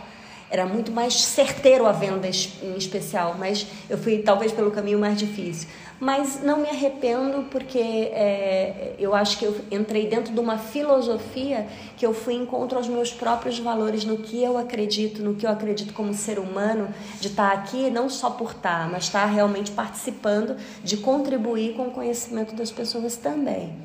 E, e você também é muito quebrador de pedra nesse aspecto, e, e- e a gente tem muita semelhança nisso, porque você é, é exatamente esse teu trabalho, foi o que tu fizeste, exatamente isso, levando a, a- a- ao Brasil em si, não vamos mais nem falar do restante dos países, vamos, vamos focar o mercado brasileiro. Você foi lá num mercado que era acostumado a comprar de Portugal as coisas mais baratas possíveis não é? E foi batendo em porta em porta no Rio, em São Paulo, Em e Belo tenta- Horizonte. Belo Horizonte e, e ganhando o teu mercado com vinhos com qualidade. Fala um pouquinho desse teu trabalho no Brasil, a tua visão do Brasil do mercado, desde o início até aqui. Odem, primeiro dizer que a empresa que tu tens não é uma, só uma empresa de vinho, de puro trade de vinho, isto é, comprar e vender. Ah, aquilo que tu tens é uma catedral da cultura vínica. Eu não sei se já visitaste a Cité do Vão em Bordeaux. Já. Já, ok. Perdão. A Cité do Vão em Bordeaux ah, é aquilo que tu tens em pequena escala, mas no bom sentido. Inclusive, a Ah, inspiração do Bacoclés é de lá, é do ateliê. Pronto, ok, estás a ver? E eu não deduzi, já estive no Tobacco Class. eh, e portanto, aquilo que tu levas é realmente a propagação, eh, aquilo que os portugueses fizeram no século XVI com a, a evangelização no Brasil, tu estás a fazer agora com a evangelização báquica. Báquica, literalmente. ok? Exatamente a mesma coisa, portanto. Eh, e não te, e tu queres é realmente, e fazes isso muito bem, mudar a cultura vínica, eh, despertar às pessoas, olha, mas eh, as marcas não são importantes, o mais importante é o storytelling e é as pessoas que eu conheço. Tu fazes isso muito bem, não só pelos vinhos portugueses, mas por todos os vinhos que, que trabalhas, desde a Macedónia até aos vinhos de, de, de, de Piemonte, da Eslovénia, ou os vinhos do, do, da Alemanha. Do, e os do Brasil também. Também do Brasil, Chile. Uh, do Chile, portanto, Uruguai. Já tens, já tens um portfólio. Espanha, Espanha França. também, a França. É verdade, mas temos que... Olha, agora eu posso bater na porta dos clientes e dizer, olha, eu tenho alguma coisa de vinho. É, é, agora, agora tens, mas atenção, deve ser sempre mais vinhos portugueses. Ah. Isso aí é que não podes, não podes deixar que os argentinos e os espanhóis eh, te representem mais da Bacalzão, porque a essência da Bacalzão será sempre, e terá que ser sempre, Uh, digamos, vinhos portugueses. Deixa ele pensar, porque a é. nossa essência mesmo, olha, é a amazônida. É, exatamente. É a amazônidas aí, é ser manauara também. Não, e, eh, e, de facto, a consideração dos vinhos portugueses no Brasil sempre foram muito para as grandes cidades, para, para os grandes estados. Os grandes centros, onde tinha o consumo, né? Onde havia o grande consumo e a grande cultura vínica. É, só em São Paulo existem mais de 10 mil empresas importadoras de vinho, existem um milhão de restaurantes, portanto, um, no Rio de Janeiro exatamente igual, no estado do Rio, sabemos que aí há uma grande comunidade portuguesa também, grande tradição portuguesa. Eram os portos um, onde chegavam? É de onde, de onde chegava, portanto, o, o Nordeste até nem, nem era um país muito, nem era, perdão, nem era uma região muito uh, de, de, vinho português, mesmo não continua mas a ser. crescendo, né? Mas tem, tem crescendo. Uhum. Uh, e no estado de Minas Gerais sempre também houve uma grande tradição de gastronómica, não é? Com a cultura, com, com a gastronomia mineira e com... Isso é que eu acho que Belo Horizonte é um centro é, também de, de, de, de cultura então abarcou isso aí junto. Claro, claro, já, já, já tinha toda aquela cultura. Porque não é só o vinho português lá, tem vários. Tem de tudo, é, de não, tudo, muita exatamente. influência. Belo Horizonte talvez seja dos três estados que mencionei agora, o mais influência. Não, mas eu digo estados, Minas Gerais, ah, não é? São o Paulo estado de São Paulo e Rio. Sim, sim, são os três maiores. O estado com mais influência deduzo eu, italiana. Sim, sim, São, é Paulo tem, São Paulo tem tudo, sim, não é? mas claro, claro. nomeadamente italiana. Há uma grande tendência para vinhos italianos. Inclusive, o, o digamos, o, o, nosso parceiro era um, um parceiro com com, a, com, com ascendência, portanto, italiana, italiana uh, que também é uma pessoa que me traz muita saudade, porque já não está, não está aí entre nós, portanto, isso me permites só dizer o nome dele. Uh, não, claro, pode uh, falar. Pode falar o nome da Não, não, mas eu falo o nome da pessoa porque é, é realmente a, a pessoa que, que a mim me faz muita falta e não sei porque tive uma grande, grande, grande empatia com ele, que é o, o Armando Martini, um grande adepto, fervedor da, do, do um, do, do clube da, do clube da, do, do, clube de, de Belo Horizonte, eh, estava agora a esquecer do, do Cruzeiro, não, é? não podemos esquecer, e, e, do Futebol Clube Porto também. Portanto, um, ehm, e os vinhos é isto, atenção, os vinhos é relação humana. Qual é, o nome da empresa dele? É, é, Casa do Vinho, ah, portanto, okay. também, portanto, Casa do Vinho que existe já há imenso. Em São mas, Paulo, qual era o maior importador de vocês lá? Não, em São Paulo nós trabalhámos com a Doc Wine, que tinha São Paulo e o Rio, e o, e Rio. O Rio também, um, ehm, mas, mas, um, ehm, mas eh, no caso... Que é do Reinaldo? Como é que é? é do Reinaldo, Reinaldo sim, do Reinaldo, que era, digamos, do, do Reinaldo, mas tinha começado no Rio, etc., um, e, um, e já eram clientes nossos há, há imenso tempo. Um, mas, portanto, uh, o, o vinho, os vinhos portugueses aí têm a sua escala, mas realmente ir para Manaus, 4 uh, horas de avião de São Paulo para lá. As pessoas não têm ideia, não, né? Não tem, não Do que, é, que é o continente Brasil. É? E, e, é muito orgulhoso, principalmente para os produtores da DFE, que eram pequenos produtores, um, de saberem que há uma garrafa de vinho deles na maior floresta do mundo. Ai, já. Não, não é? Isso é um orgulho. E, e, e tu privaste com alguns deles, etc. E, e, um, e sabes que eles sentiam muito orgulho nisso. Portanto, tu, além de fazeres o que tu gostas, tu geravas uh, emoções nos produtores com quem tu trabalhas. Porque tu não trabalhas com produtores de clínica geral, tu estás a trabalhar, tu conheces-os a todos, trabalhas com pequenos produtores, uh, com pessoas que dependem do vinho não há nenhum dos produtores que eu conheça teus, especialmente os portugueses, eh, que têm estruturas financeiras, que, que têm empresas disto, grandes, daquilo, né? grandes, é, é. que não sejam vinho, não é? é. E que sustentem o são negócio. Raros, são raros. Todos eles vivem, é. Todos eles vivem do negócio. Mas, João, se tu me permite, eu vou fazer um disclaimer aqui. É, você falou nisso e eu acho bem interessante. Semana passada eu fiz vários masterclass com os meus novos produtores. Eu estou aumentando o portfólio da Bacozon com outros produtores e tive masterclass sobre o Chile com alguns. Hum. E um dele tocou exatamente nesse ponto. Um senhor é, que trabalha com um produto super diferenciado do Chile, são rótulos assim, topo. E, e ele pontuou exatamente isso, que para eles, assim, não era só entrar no mercado brasileiro mas sobretudo de estar tá na Amazônia. Claro, a Amazônia é diferente do Brasil. Parece assim que tu tá no, no outro continente, né? E você tá dentro da Amazônia. E aí ele foi estudar sobre Manaus, ele procurou ver onde que é esse cliente, né? Nossa, ele estava impressionado das coisas que ele tinha lido de Manaus e tudo. E eu falando com ele daqui de Portugal, desculpa, e os meninos, a gente estava no Masterclass com todo mundo, os meninos lá de Manaus, eu daqui de Portugal e ele lá do Chile, e uma pessoa aqui intermediando nosso contato estava no Rio Grande do Sul. E aí, resumindo a história, é, é isso que você falou é bem interessante. É você levar o teu produto para uma diferenciação de cultura tão brutal do que, que é a realidade do teu produto normal, né? E dar gozo, dar orgulho. E foi exatamente isso que ele disse para mim, que ele estava com um peito cheio de orgulho por estar na Amazônia com o produto dele. E depois ele foi estudar sobre a Bacozon e tem acompanhado o meu trabalho, ele está me é, seguindo, ele disse que ele está come, começando a assistir meus vídeos na internet. Eu, okay. E ele disse que cada hora que ele vê, ele não acredita, ainda tô com essa mulher. Não, eu, eu, eu, eu compreendo. Eu não sei se isso é ruim ou bom, não, né? É, é, muito, é muito bom. É, né? Eu sei o que é que estás a falar, é nisso. E depois há outra coisa que eu acho que é, é os vinhos, principalmente aqueles que eu conheço mais, os vinhos portugueses, eles harmonizam fantástico com, de uma forma fabulosa, com a, gastronomia uh, amazónica. E brasileira, de uh, modo geral, se brasileiro, okay, é, é, muito, muito vasto, geral. Então, é o Brasil não é só picanha e feijão, não, não é? Claro que não. Uh, mas sobretudo aquela, aquela, aquela da Amazónia. Uh, que, que, é, do, do, que é a gastronomia da Amazônia é que é, é, é, é, fabulosa, é fabulosa, é fabulosa. Não, vocês harmonizarem um vinho português, né, um vinho branco, ou aliás, um espumante, podem um espumante de, daqueles fabulosos portugueses que tu tens no, no, no portfólio. Eu acho que é parecido com esses que estão aqui. São parecidos, ainda, ainda, não é, ainda, não é, ainda não é nenhum da, da adega de Cantanhede. Mas tem na adega de Cantanhede. Mas tem, vamos, já falar isso, vamos, eu, vou falar tudo. Mas, mas tudo. o uh, harmonizar com um filete de pirarucu com uma Mais costelinha de tambaqui, né?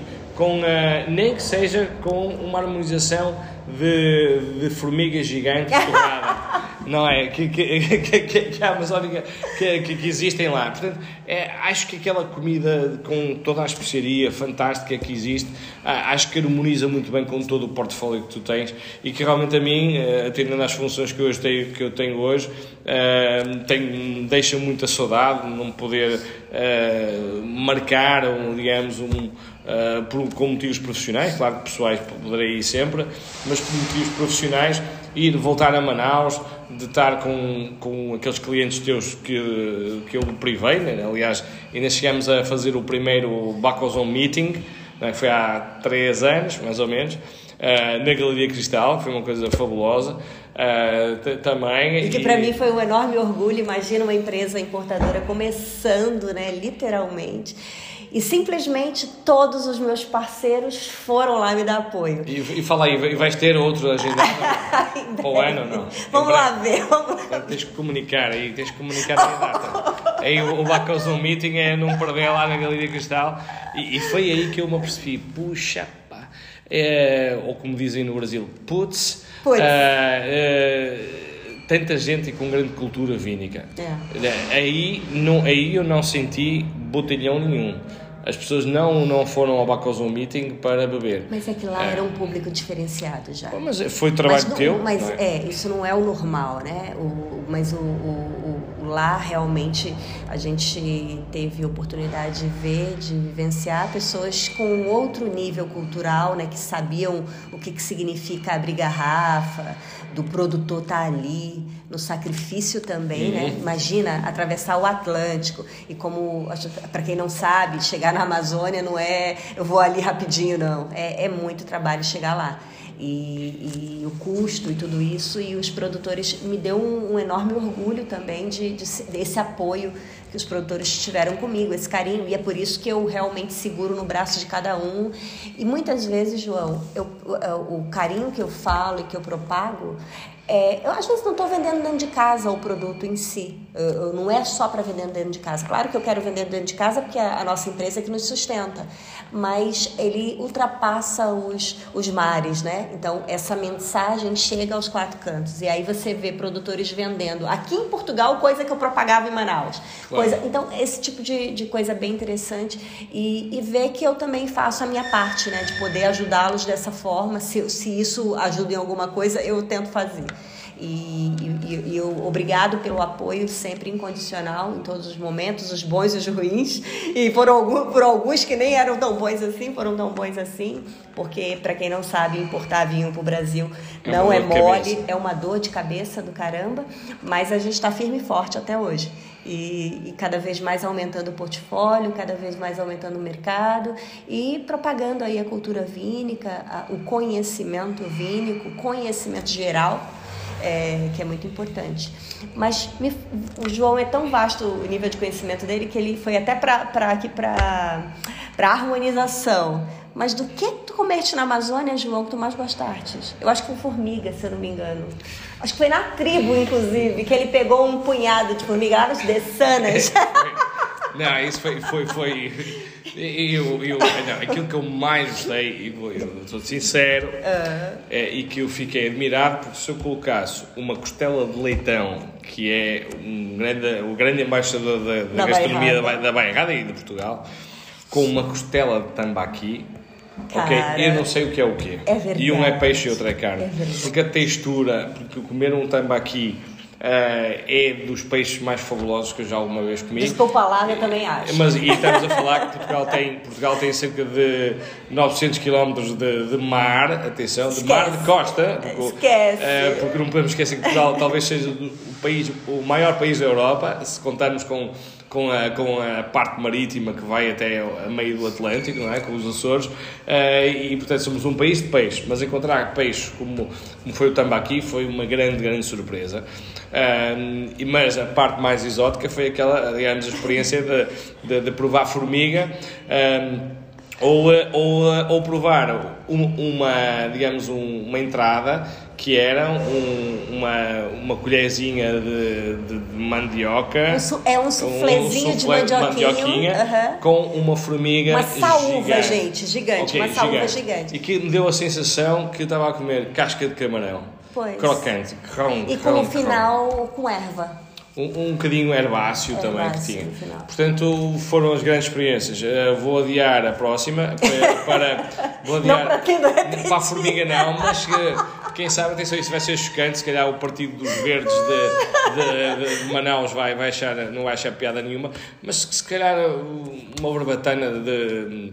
do, uma barbatana do. do um, do perdão, pai, deixei-me só. Eu tenho, aqui a tirar o cu do, uma barbatana do Boto. Ah, do Boto! Ok, do Boto talvez possa ser exótico, não é? Ai, eu, sim, eu, sabia, eu já estava aqui à procura do nome, porque eu sei que golfinho não é, que vocês chamam do Boto, e aliás, tu falaste muito bem da, da lenda do Boto, uh, não é? Tu já te encontrou com o Boto duas vezes. É verdade, mas não vais dizer o que é que o Boto me fez aqui, está bem? Eu vou ficar caladinha, é, não, não vou falar nada. Não, não vou Isso fica entre mim, entre ti e o Boto, está bem? Portanto, só tu é que viste aquele Boto, uh, que é um Boto muito, conforme se diz Danadinho. aí, safadinho, safadinho, é verdade, é verdade. Mas, é, João, é, fora de brincadeira agora... Você falou do, do, mercado brasileiro, falou da importância dos grandes centros do Brasil, é, falou da Amazônia, do, de, e a gente falou aqui um pouquinho de como é que foi a nossa história junto na Bacuzon, mas fala um pouco assim, como é que você vê hoje o mercado amadurecido, jamais amadurecido, vamos pôr assim, no mercado brasileiro e o consumo do vinho português no mercado brasileiro? Como é que é a tua imagem hoje? O que, que você tira aí de prisma? Hoje em dia, os, um, os, vinhos, os vinhos portugueses no Brasil estão, estão com uma pujança tremenda uh, pela qualidade. Melhoramos muito a nossa, a nossa imagem de rótulos, que é extremamente importante. Hoje em dia já há rótulos mais apelativos, uh, já, já, já há sobretudo também uma, um investimento maior dos produtores e pela própria Vinha Portugal uh, no mercado do Brasil, que eu acho que se calhar podiam também diversificar e passar para outros mercados Fora o eixo, né? Rio-São É, Paulo. fora Rio, São Paulo e, e, por exemplo, uma Vinda Portugal nunca fez uma prova em Manaus. Aham. Não é? No- Tem coisa mais exótica de fazer algo assim É, e pois, criar um novo Não mercado? é criar, porque se calhar ainda não há, os grandes É. players não vão para ali. Mas, portanto, mesmo assim, a Vinha Portugal fazem umas 7 ou 8 cidades, do, digamos, do Brasil. Mas o, o consumo, o consumidor de- brasileiro tem evoluído muito o seu palato. Ahm, e, eh, e os vinhos portugueses têm acompanhado. Portanto, são, são consumidores ahm, mais exigentes, são consumidores que já se abstraíram um bocadinho do, do rótulo da, da clínica geral já estão a procurar coisas mais diferenciadas. E eu noto que eh, a produção de vinho em Portugal, por exemplo, e há uma maior tendência também no para o Brasil consumirem vinhos que não sejam só tintos. Eu acho que se calhar Tem aumentado, né? 70% continuarão a ser tintos, mas atenção, o, a- os vinhos espumosos no Brasil, porque há grande cultura de vinho espumoso no Brasil, como por país produtor, ahm, lá embaixo no sul, ahm, mas sobretudo para brancos evoluídos, brancos de, que não sejam do ano, brancos Sim, com sim, 5, sim. 6 anos. Com barrica, e, com passagem. Com barrica, com brancos de, de inverno, brancos de, de poder gastronómico. ahm, está a crescer muito. E, porque Isso é em também- virtude do, do amadurecimento do consumidor o- também, o- né? Exatamente, Claro. bom, o a cultura e, a- e o amadurecimento do palato e da exigência dos consumidores vão procurar coisas mais diferenciadas. E não podemos esquecer aqui um vinho que, que é uma tipologia de vinho que está a ganhar muito, muito mais tempo. Eu vou dizer que se eu fosse um pequeno produtor de vinho em Portugal, e não há ninguém que o faça ainda, eu só fazia vinho rosé. Ok? O rosé. Os eh, mercados nórdicos estão aí não, fervorosos. O mercado nórdico, não é? E o É, mundo, né? Eu não, eu não sei se já visitaste a região de Provence, mas uh, deduzo que sim, já visitaste muita coisa. Mas uh, em, uh, em Provence, que é uma região enorme, não é? Portanto, uh, é uma Fazem região que só faz vinhos rosés, é. não é? E, e, portanto, eu acho que o consumo de vinho rosé, no caso do Brasil, que é um em que as pessoas só associam o rosé, o rosé de Portugal a uma marca, temos que mostrar que há muitos mais rosés do que aquele que eles conhecem, Sim. não é? Que é um campeão de vendas, que é um campeão de marketing. Ahm, e, portanto, o consumo de vinho rosé no Brasil e em geral está a consumir muito. Hoje em dia, nós temos rosés super gastronómicos. João, já não ia é? fazer, falar isso. Aqui em Portugal mesmo, eu tô vendo a onda de surgir muito gourmet, muito, muito produto rosé gourmet. Inclusive, o, o do amigo nosso, do, da propriedade da Rocha, Da lançou Rocha, o. Dremel, né? Um Bem, bem interessante produto. E entre outros produtores também que têm se destacado aí, produzindo rosés hiper diferentes, né? Bem, bem interessante e diferente do, do que seria o, o normal que a gente via antes no mercado. E talvez seja exatamente isso. É, o, o mercado está pedindo mesmo, né? E, as- e o, consumidor, o produtor está tá em busca de atender o Sim, mas mercado. não esqueças de uma coisa, Helena. O, ainda hoje em dia, eh, o mercado paga mais por um vinho tinto do que paga por um rosé. Ah, sim, E, E- e, os rosés, para se fazer rosés, tem que se roubar à produção de vinho tinto. Claro, claro. Eh, não é? E por isso é que ainda não se consegue valorizar tanto o rosé como o vinho tinto. Eh, e para o produtor, o produtor, logicamente, tem contas para pagar todos os dias, prefere vender eh, uva ou, ou vender uma garrafa de vinho tinto, porque consegue vender 4, 5 vezes mais cara do que um rosé até ao momento. Mas, mas Portugal tem que fazer eh, aquilo que eh, a Provence faz ou que alguns produtores também a nível do velho mundo estão a fazer nos rosés que já há já quem paga 30, 40, 50 dólares por uma garrafa de rosé Sem dúvida. portanto ehm, E tem rosés maravilhosos. não, há de tudo, todo o mundo, rosés, eh, rosés fabu- fabulosos. Mas o que é importante também no mundo dos vinhos é, é tentar encontrar algo diferenciador, não é? E, por A exemplo, Soito no Dão também tem um rosé que eu adoro, o, adoro. exatamente, o do Soito, daqui do Soito, eh, é um rosé de Toriga Nacional. Tá eh, muito fazem, bom, é. tá muito bom. O rosé É, excelente. tem, tem, tem que comprar lá na galeria para vocês lá comprarem. Isso nem é propaganda, é, Vocês, é realmente veio do coração, foi, foi Ah, a- espontâneo, a- foi espontâneo. A, diferenci- a- a diferenciação eu acho que é o grande segredo no mundo dos vinhos. Eh, nós devemos diferenciar e estar cada vez mais próximo dos clientes. Só assim é que a gente consegue eh, relacionar-se e fazer com que o vinho. O vinho na adega não vale nada, não é? O vinho na adega é, vale zero. Eh, portanto, o vinho só tem valor quando sai da adega e quando é aberto à mesa e quando é consumido em casa.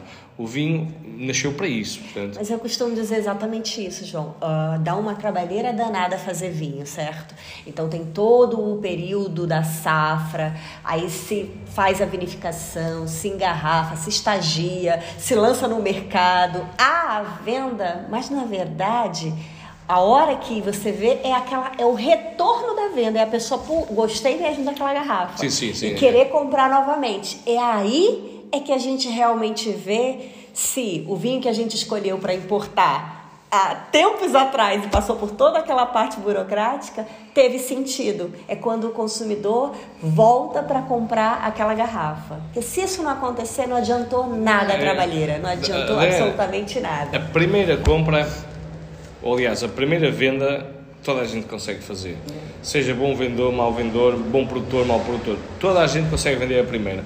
O grande desafio é vender a segunda pois, garrafa, exatamente. a segunda caixa, a segunda paleta, o segundo contentor. Aí é o elogio, de não. É? fato, né? É, é, é exatamente aí. Tipo é, assim, gostei, vou comprar. É, exatamente. E eu acho que é para uh, trabalhar com produtores portugueses, e, e, eu sei que tu trabalhas com, com, uh, com pessoas de outras, de outras nacionalidades, mas pá, com toda a modéstia de ser português, ou, orgulhosamente ser português, uh, é mais fácil comprar a segunda vez a um português de comprar a segunda vez a um italiano ou a um espanhol.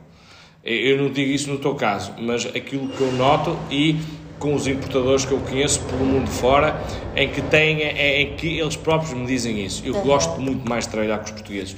Somos muito mais humildes, portanto, somos muito mais, uh, temos a facilidade de falar as línguas. Os detalhes é? da língua, o que é isso que é da língua é importante. No caso do Brasil, a língua não é uma barreira, mas Sim, no caso claro. dos Estados Unidos, a língua será sempre uma barreira. E, e quer dizer, o, o, português sempre teve muito mais aptidão para falar uh, línguas. Um, e, e o caso com os espanhóis e os italianos, não.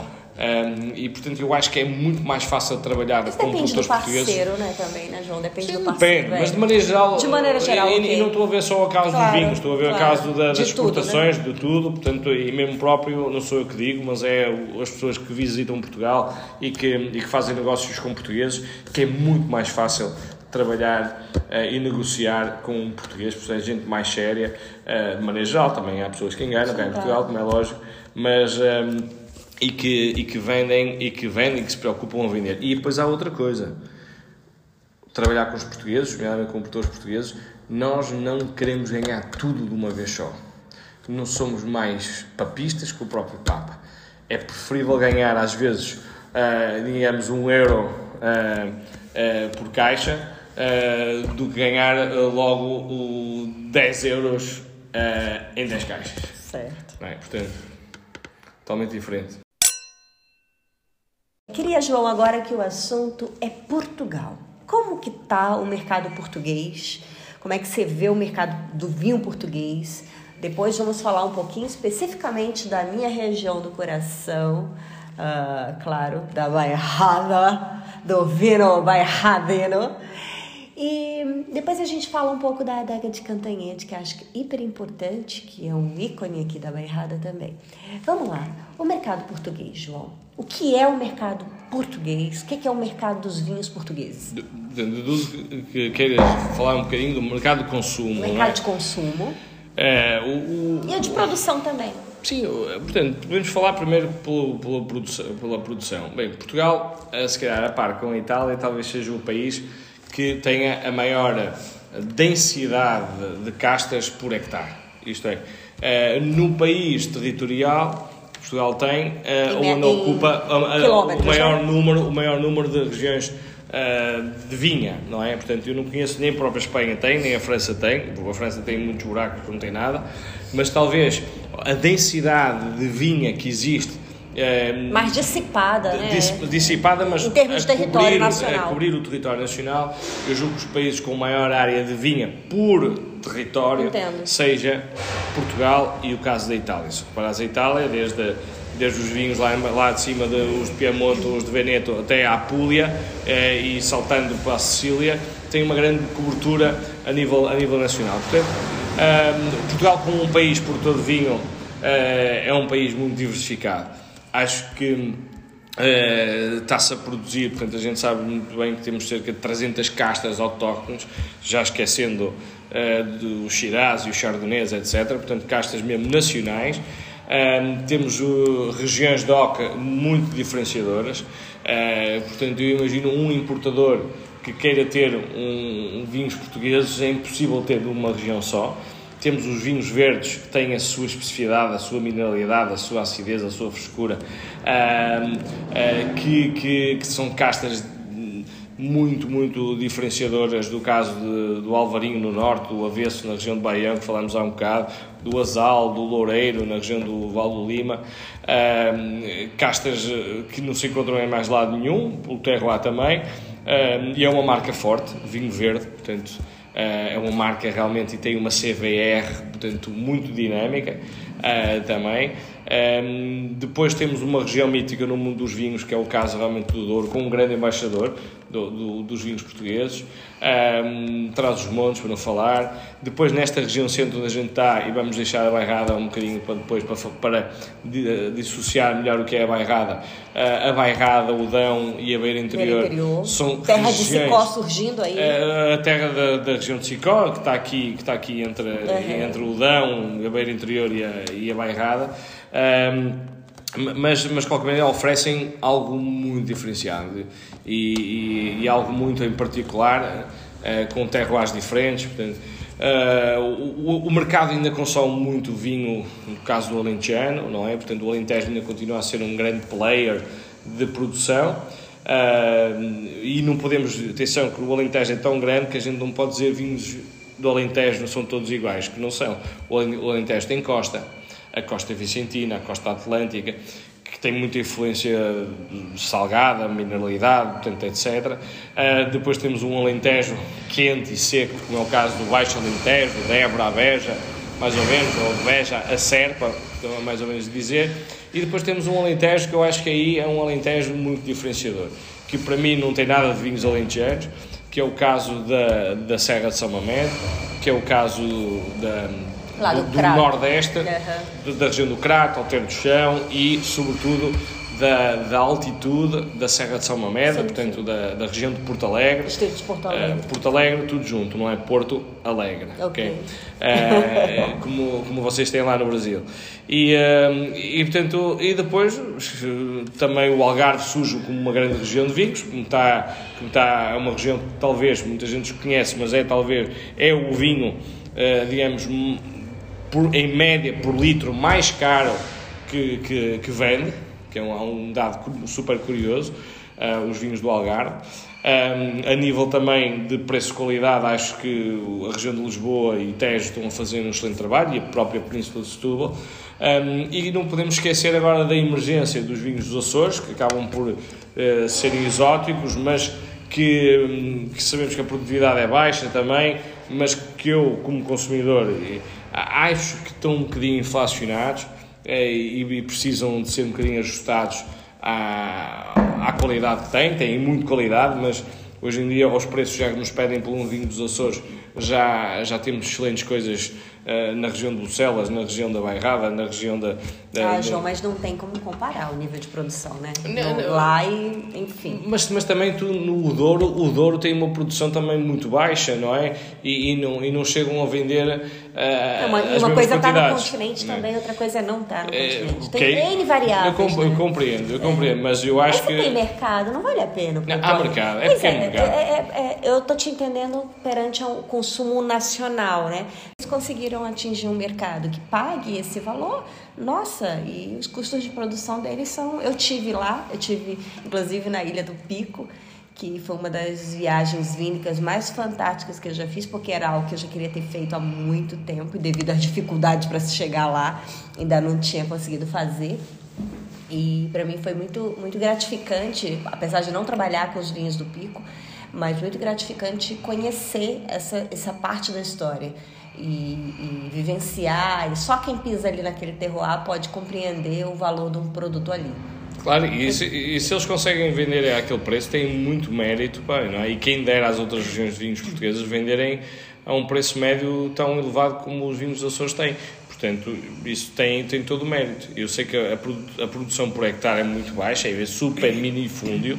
Uh, pico, por exemplo, é um bom exemplo, mas eu acho que o exemplo melhor ainda para, para vermos a cultura do minifúndio do, dos Açores é mesmo na Ilha Terceira, é nos biscoitos ah, que é, sim, na, sim, junto, é um outro, digamos, junto às lajes, não é? na parte norte da, da Ilha Terceira, e, uh, e aí vemos realmente as baixas produções. Não é? Portanto, é e, e, e, continuando no, no, nos dias portugueses, não podemos falar a madeira. da madeira. É, pronto, e esse deixava para o último, não é? porque realmente a madeira, a nível como, como oferta de vinhos, é realmente Nossa, diferenciador, porque entra na categoria dos vinhos portugueses. Muita gente poderá desconhecer que a madeira. É, é, para quem gosta de vinhos fortificados, é, há, há pessoas que preferem um bom madeira ou um, um bom porto. Eu não, eu prefiro um bom vinho fortificado. há, bom, há, há bons madeiras e há bons portos, como é lógico, não sou tão radical. Um, e dentro da categoria dos esportes eu sou muito mais apreciador de, de, de uns Tony, de uns Townie e, e, tu tens, e tu tens uns Townies fabulosos do, do Vasco de Carvalho também sim, também, sim. também trabalhas. Vinhaços, vinhaços. Vinhaços, 40 anos é fabuloso. Nossa, até Agora, o de 10 João, é, dependendo é, 10 da ocasião é, é, o 10 é, o 10 de é todos, 10, ou, 20, 30, ou 40 se, ou se não comprar a caixa de, dos 4 que faz 100 anos inclusive está lá na Bacazão está lá na Bacazão e agora para o Natal vale a pena. E, uh... Ei, isso aí é que é mimo, eu vou te contar. É Vamos fazer um disclaimer aí. Já está. Sabe o que significa aquela caixa, João? É a soma centenária. 100 anos. É, é exatamente isso. Num é. produto que é o ex-libre, é, né? É, do mundo dos sim, vinhos. E, e, não é um clichê do vinho do Porto, não é? Não, Porque não. toda a gente tem o Chandaman, toda a gente tem as, as marcas principais de vinhos do Porto, mas de facto essa que tu tens é uma marca, é uma marca de, de grande qualidade, Excelente não muito conhecida. É, o chamado, lá. os produtores fora do mainstream, portanto, uh, fora da caixa, e realmente o Vasco Carvalho é um deles. Portanto, mas voltando aos, aos vinhos da Madeira. Só, só uma licença, deixa eu fazer um asterisco aqui da Vasco de Carvalho. É falar do enólogo, o Jaime. Sim, sim. E realmente o Jaime Costa é, é qualquer coisa. Ele fez um toque ali né, nesses vinhos que deu uma é, uma, o, o, uma enobrecida ainda maior ainda no produto que já é nobre. Sim, pá, o Jaime é um, é um duriense, eu É. tive o prazer de trabalhar com ele, ainda nos cruzamos durante alguns anos na, na, na Global Wines e, uh, e de facto acho que está, está, muito bem, está muito bem servida a casa onde ele trabalha. Portanto, Sim, sem dúvida. Mas, um, Desculpa lá, continua. Não, estava estávamos a falar da, madeira, portanto, e de, facto a madeira consegue ter vinhos muito diferenciadores e, um, e, e, no caso do mercado dos Estados Unidos, por exemplo, muita gente desconhece cá que, que Thomas Jefferson era um grande apreciador de vinhos do mundo, em particular vinhos da madeira, Sim. que o escolheu para aquilo que hoje ainda, ainda, ainda está em vigor, que é a Constituição dos Estados Unidos, é um, em que foi brindado com, Com. com, vinho da Madeira, não é? Portanto, isto para apresentar um, um, um Portugal produtivo, não é? Vitivinícola, Ah, vitivinícola, né? para- eh, que não existem muitos outros países que tenham esta panóplia de vinhos como Portugal tem. E, portanto, E quando você pega o mapa de Portugal, né, João, tá todo pintadinho. É, é pra aquela tal- todo lado. É a cobertura que eu te É, falei, que eu acho que só acontece em Portugal e em Itália. Temos essa cobertura eh, Vite, das vites, né? das videiras, uhum. portanto, espalhadas pelo país todo. Eh, eu não conheço outro país que assim, eh, o Chile não é, a Argentina não é, a Austrália não é, a África do Sul também o não é. número 300 castas autóctones? Sim, é, né? É, eu, eu tenho um número de mais de 250. Sim, é- Esse número é de muito- 300 o que, que é? Eu, eu nunca as contei, atenção. Ok. ok, eu nunca as contei, mas. A Itália é ah, 400, né? Sim, a. Itália é volta das 400, mas nós estamos a. A Geórgia são 500. Ainda tem muitas, mas. ah, e acredito que aí é que está o berço, não é? Tanto da, de toda. Nem vamos entrar na Vamos Geórgia entrar a agora, falar na Geórgia, já senão tinhas que falar. Senão eu ia que tinha de entrevistar também. Mas, hum, ma- mas é entre 250 e 300, portanto, ah, acho que ninguém sabe ao certo quantas é que existe, mas existe muitas. Ah, e depois em Portugal a mesma uva com designações diferentes, não é? Que isso acontece Sim, em claro. várias regiões. Portanto, e este é o panorama do grande país que Portu- Portugal é. ok? Vale muito a pena apostar nos vinhos portugueses e continuamos a ser, a ter uma boa relação preço-qualidade do vinho português. Ahm, mas não podemos esquecer que não podemos ser os coitadinhos da produção de vinho.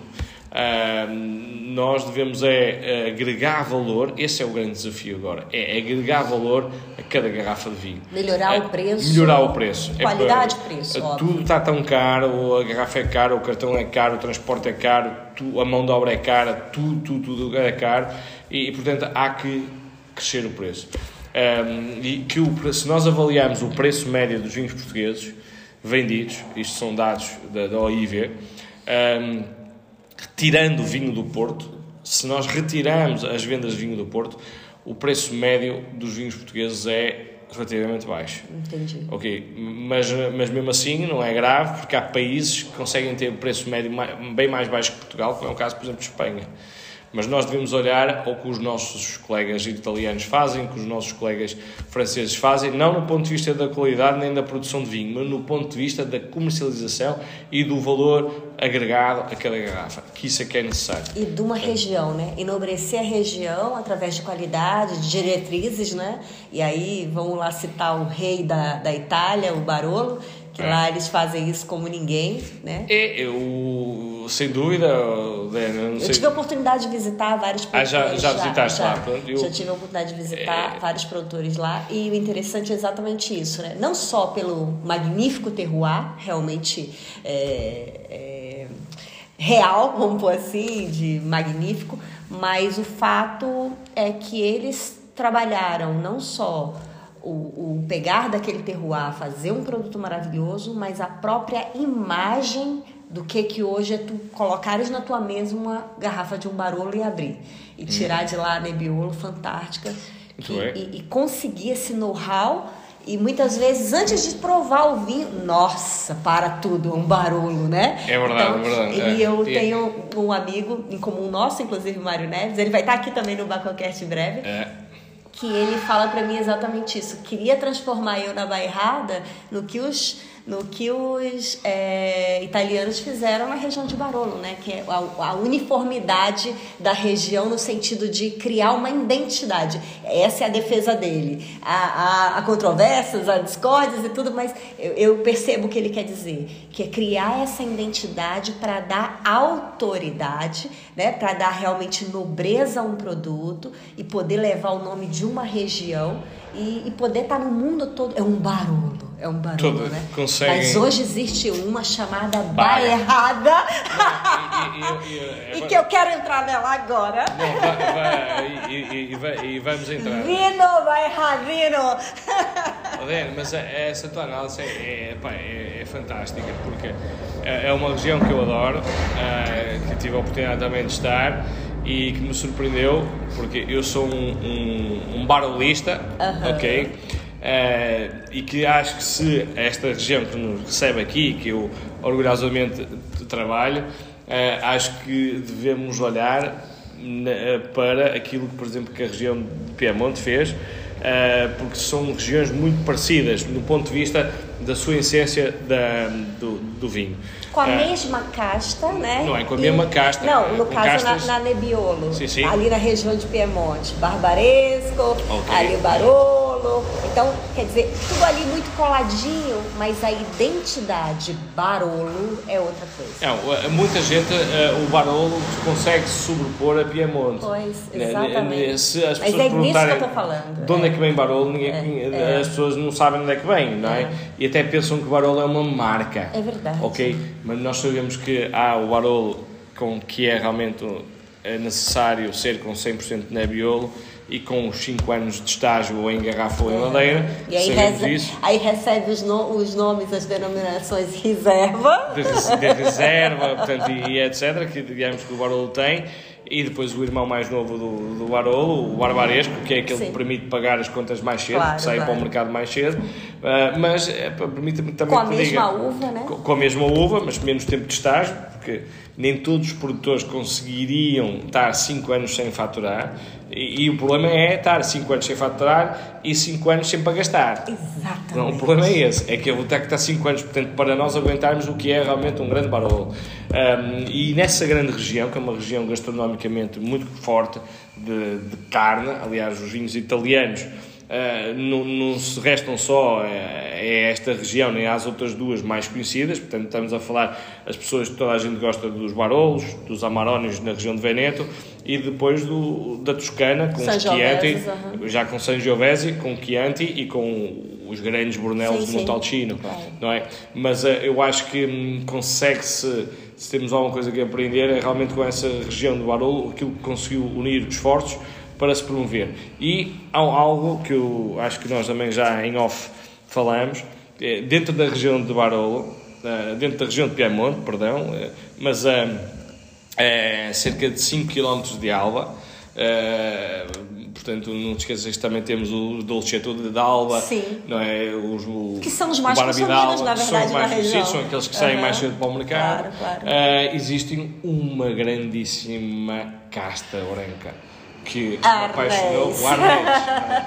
Portanto, o... A branca de Piemonte. Agora, tu tens lá na Bacozão Arnês? Não. Pronto, muito bem. Essa tenho. eu recomendo a qualquer, qualquer Bacozão de Lover adquirir é. algum arnês, porque os arnês que eu. Engraçado é que o mercado ainda brasileiro ainda não está difundindo arnês. Ainda não. Tem um ou outro talvez algum outro importador que tem, mas nós realmente fomos bem ousados a Bacozon parabéns, ter, parabéns porque por realmente é uma casta belíssima, fantástica, com uma versatilidade inclusive gastronômica mesmo, e que até só a taça sozinha ali. Não, é, até é, a taça sozinha. E, e o que mais é, é, E tem na Bacozon. E tem na Bacozon e devem ir lá comprar, mas é, é, é, admirável ver o arnês, a longevidade que o arnês tem. É Numa região onde impera o Nebbiolo, encontramos uma grande casta branca, que é um, mais uma semelhança com a bairrada também. Uma grande casta branca que é realmente o arnês. E quando eu provo o arnês, digo: epá, este vinho está com madeira, tem feios batonais, está uma estrutura potentíssima. É. E vou ver o ano 2020. Portanto, e de estágio em, em barrica não teve nada. É, é não teve nada, não é? Portanto, é, é, acho que é das castas internacionais uh, que se eu colocasse uh, em, nos, nos cinco primeiros lugares castas brancas internacionais, três eram portuguesas, sem dúvida alguma. E duas seria e duas seriam seriam internacionais portanto uh, uh, sem dúvida o Sauvignon Blanc e o Arnês em quinto e em quarto em, em, terceiro o Alvarinho em segundo o Encruzado e em primeiro a grande grande grande uva que é o Arinto né? sem dúvida. É. E aí a região de Colares que eu diga, né? É, é a região, a região, eu digo por região, causa do time, tá? A região de Colares e, e, e, e um bocadinho de Bucelas, mais Bucelas. Bucelas mais desculpa, Bucelas, mais, mais Bucelas. É verdade, é verdade. É verdade. É verdade. Colares é mais por uma uva, outra uva, que é uma uva muito rara. É Bucelas, é, é um, Que é o, é o ramisco. É verdade, o ramisco vem mais ali da, da região de Colares. Mas, João, é, a gente já brincou aqui bastante, falamos bastante, comparamos bastante a Bairrada, inclusive ali a, a região de Barolo. Mas vamos falar um pouco da Bairrada. Hoje, depois que você circulou o mundo, depois que você é, é, trilhou aí essa jornada, tu te voltar para o mercado nacional dentro de uma empresa bairradeira. E, e, e, aí eu, eu digo boas-vindas, agora eu que digo. É verdade. Agora, a minha eu, região. Eu, eu, sei que tu és uma, uma aficionada pela bairrada e, e fazes parte da confraria dos enófilos da bairrada e, pois. e do leitão ainda não, não. Não, do leitão não. Ainda porque a gente prefere manter assim. Mantens a, a linha. É, sem fígado, mas nem com linha. Uh, mas, uh, mas fala um pouco da, da tua trajetória na bairrada Não agora. podemos esquecer que eu já tinha estado na bairrada há uns anos. Sim, sim. Uh, com um dos tentáculos na bairrada, quando Aqui. estava na, na Global Wines, na Dom Sul, que é nomeadamente da Quinta do Encontro. E primeiro foi uma região que é fácil fazer amigos, uma região que sempre muito abraçou uh, a mim. Uh, depois uma região que no ponto de vista de vinhos eu uh, sou apaixonado.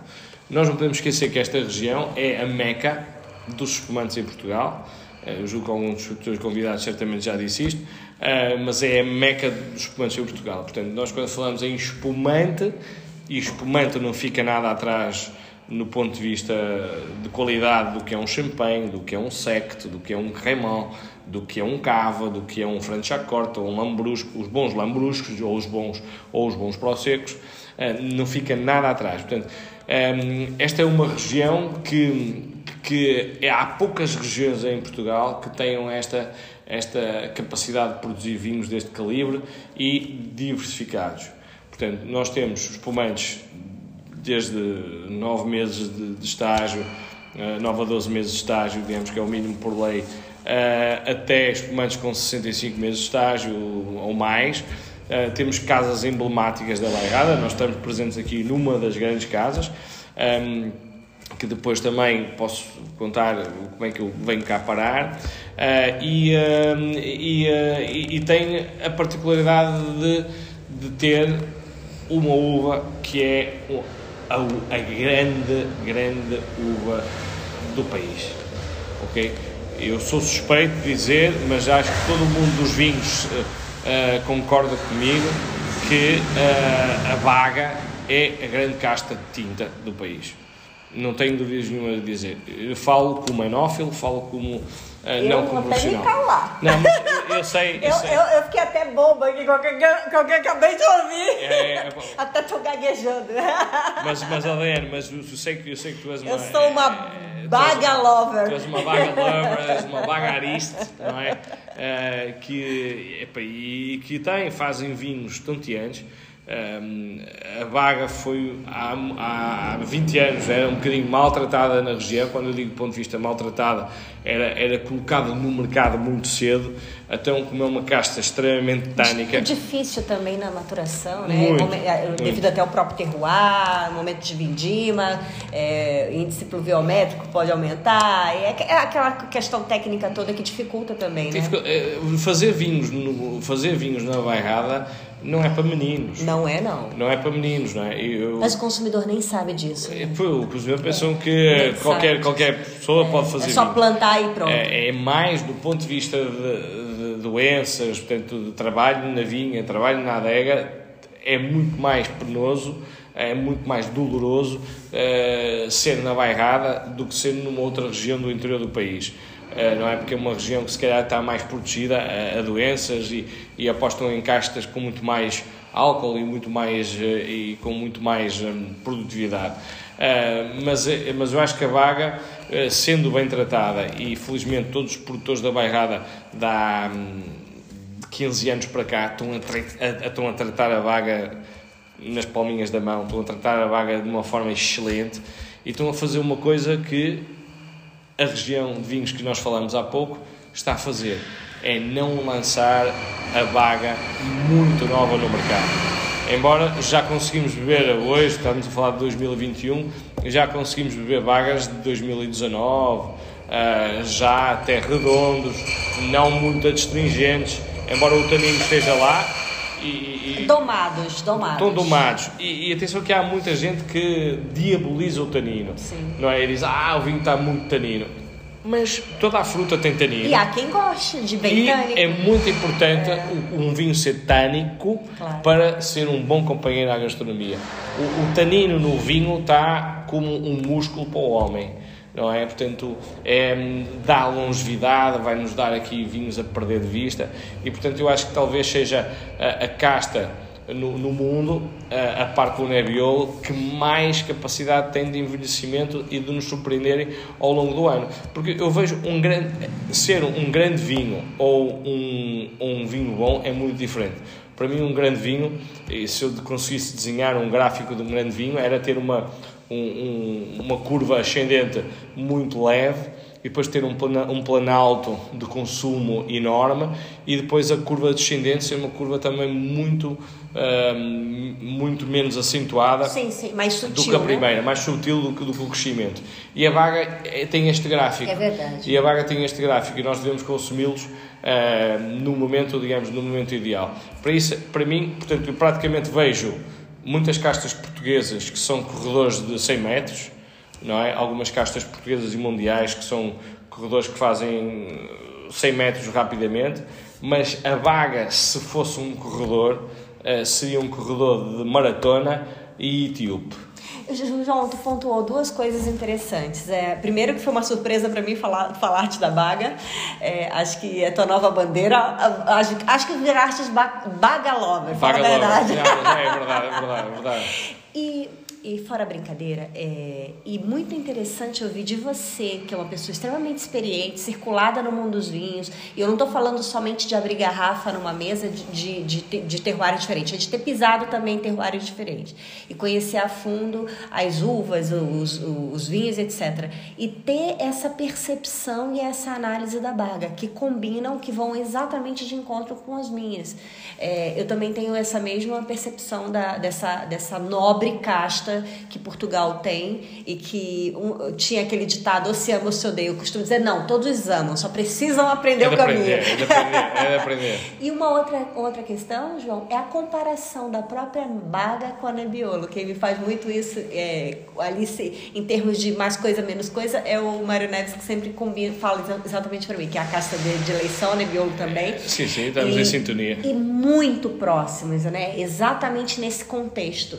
É, é muito bacana bacana ver a sinergia dos pensamentos. E olha, a gente não combinou nada, não estava no script. É, não, não, não estava isso, mas. Não estava, é. mas já somos três que temos aqui uma mesma percepção. É, é verdade, pá, e realmente comparar com, com, com o Mário Neves eh, fala e defende, que talvez não haja homem em Portugal com mais milhas e quilómetros rodados, do, digamos, do que ele, é uma pessoa que já, já provou imensos vinhos e, e certamente sabe o sabe o que diz e fico contente em ele. Uh, que, em que eu sou um rookie ao pé dele, uh, ele partilhar, digamos, da, da mesma opinião uh, por essa grande casta. E não podemos esquecer que nós estamos a fazer esse, este Bacocast Já ia entrar aqui. no maior produtor de baga do mundo. Diretamente aqui da adega de Cantanhede, essa única e maior adega cooperativa da Bairrada. É. João, como é que vieste parar? Bem, eu. Eh, epa, parece que é, tudo começou no Brasil, não é? é não podemos esquecer. Enquanto estávamos numa feira da, da Vinha Portugal, encontrávamos uma feira de Portugal em São Paulo, uma feira fabulosa de, dos vinhos portugueses e que em conversa com, com um bom e grande amigo, que já o conhecia do tempo da, da, da Dom Sul, surge, uh, digamos, o, o desafio de, e estamos a falar do, do Oswaldo Amado, portanto, que é realmente um grandíssimo enólogo, um, mas mais do que, do que um bom enólogo, um grande enólogo, é um, é um bom amigo e é, e é um homem com, com letra H grande.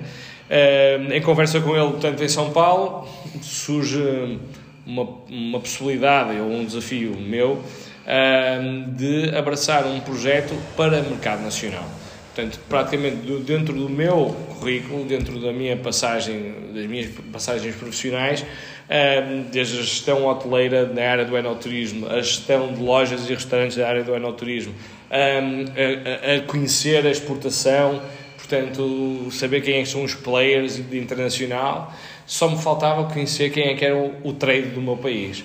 E, e foi essa, eh, essa peça do puzzle que me falta um, e que aconteceu, digamos, nessa, nessa feira, esse desafio pelo, digamos, pelo, pelo Osvaldo, e que me responde prontamente, diz, João, quando chegamos, eh, para temos uma reunião e provavelmente vamos a um projeto que poderás encaixar.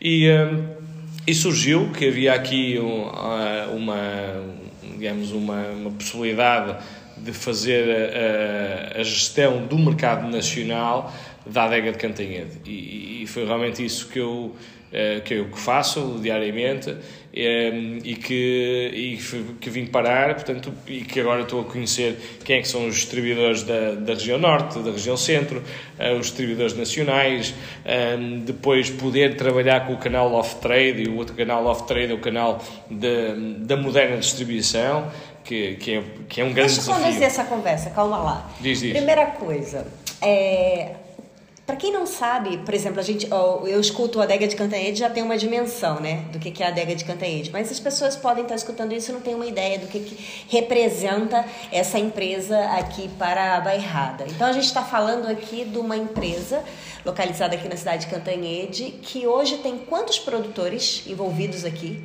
Bom, a adega, a adega de Cantanhede é uma adega com 67 anos de, de existência é, estatutariamente é uma adega cooperativa e como disseste bem, só há uma adega cooperativa na Bairrada.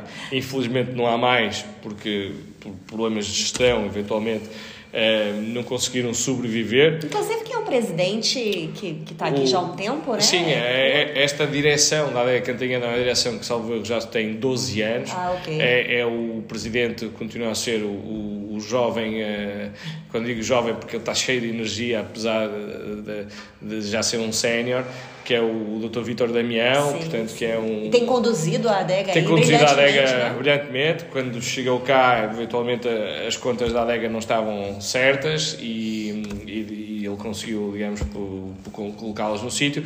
Mas, de qualquer maneira, isto é um desafio que, se calhar, te fazes um dia fazeres um Bacocast uh, com a... Sim, eu tenho, eu tenho uma programação aí com ele, é, já agendada. eu estou aguardando, na verdade, ele me dar uma data. Pronto, ok, ele certamente é uma pessoa muito disponível e certamente vai marcar contigo isso. Uh, mas, uh, mas, mas esta adega é uma adega que tem 500 produtores. Nossa, 500 olha a representatividade disso. são mil hectares. Nossa. Diane, Contas pelos dedos de uma mão os grupos de vinho que têm mil hectares eh, no país. É verdade. E contas eventualmente por dois, ou se houver dois ou três, que tenham mil hectares na mesma região, é muito. É Eu não conheço, só conheço um grupo que tenha mil hectares na mesma região.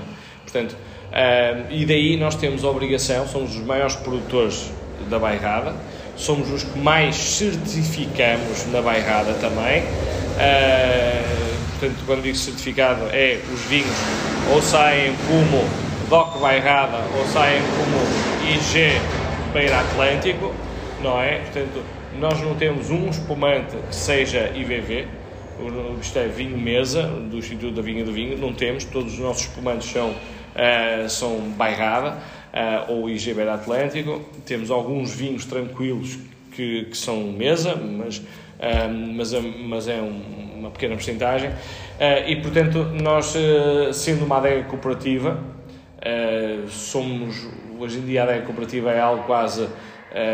Que é um nome que não é muito bonito e que as pessoas pensam que as adegas cooperativas fazem tudo e mais alguma coisa uh, ou recebem uvas de todo o calibre, uh, há uma triagem enorme da qualidade da uva que chega aqui. Portanto, o que a adega de Cantanhede faz, os outros grandes grupos portugueses de produção de vinho fazem também, não vamos estar a enumerá-los, de comprarem uvas a pequenos produtores. O, nós só compramos aos nossos associados, que felizmente os nossos associados, estamos a crescer no número de associados e isso faz com que realmente mostre que a adega de Cantanhede assuma as, as, suas contas.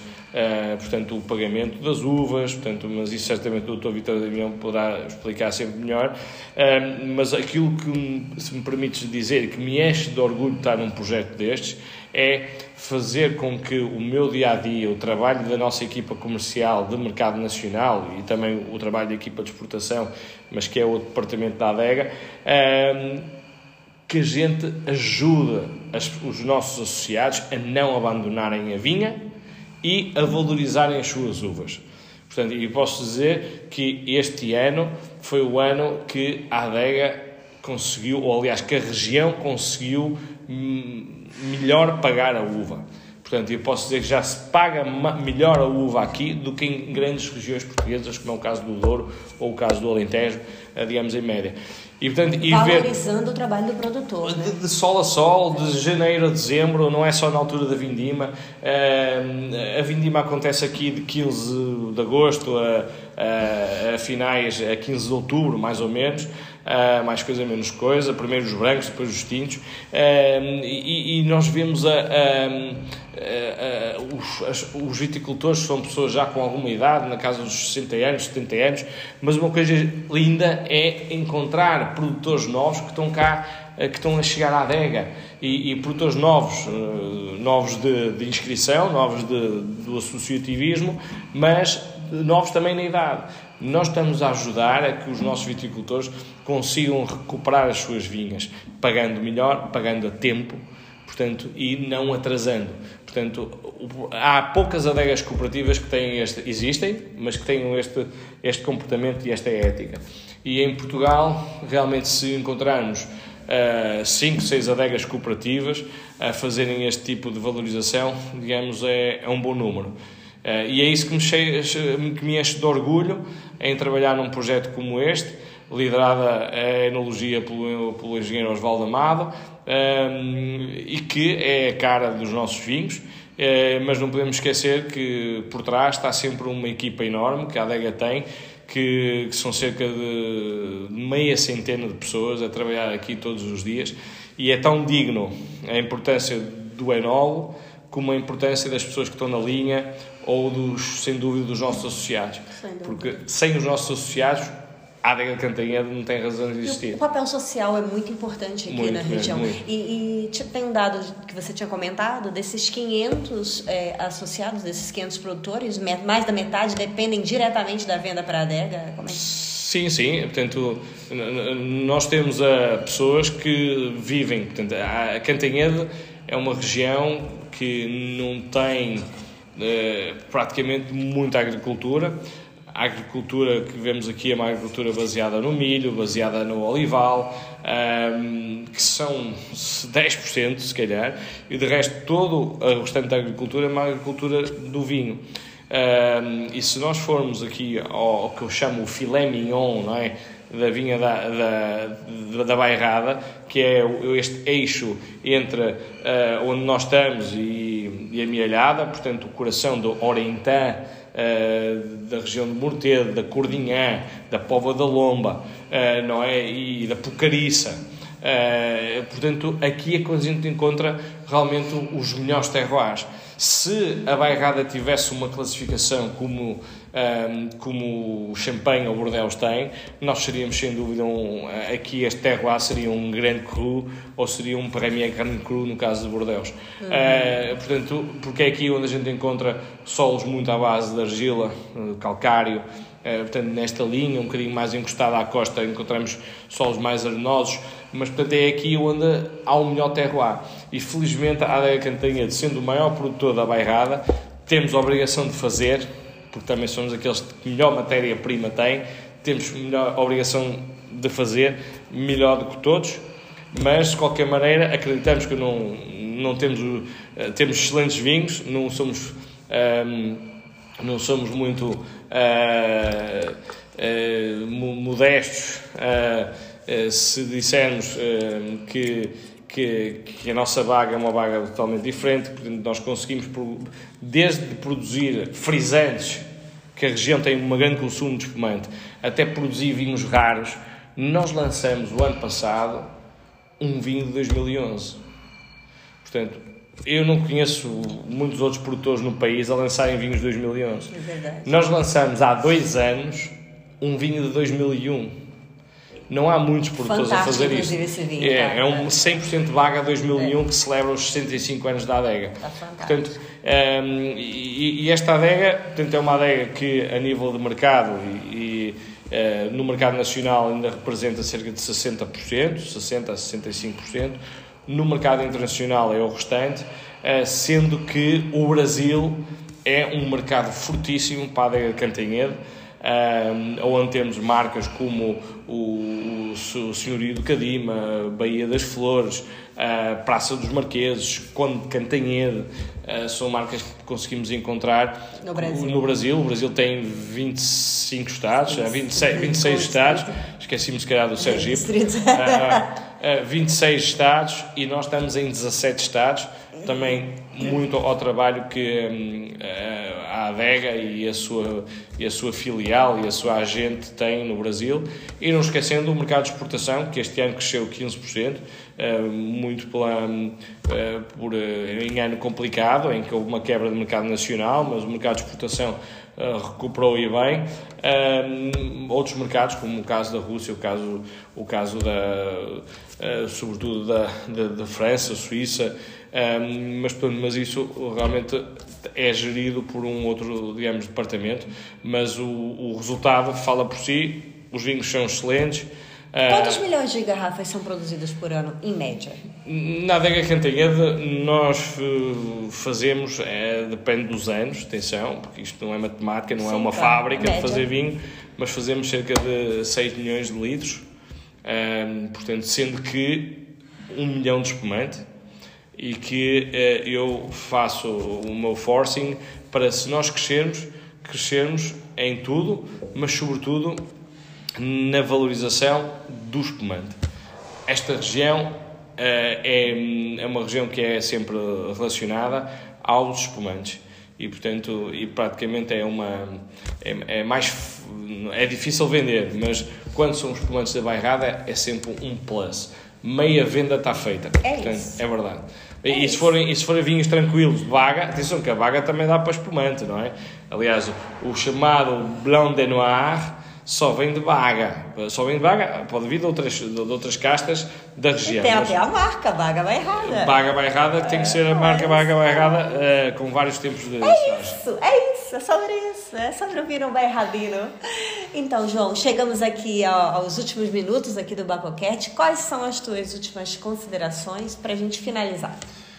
Bem, olha, é... Que mensagem você deixa para quem está ouvindo? Eu só espero que haja um vulcão no meio do Oceano Atlântico que possa uh, espalhar a lava para cada um dos, dos, lados. Um dos lados e fazer com que uh, uh, fazer, fazer com que Portugal e o Brasil estejam cada vez mais próximos.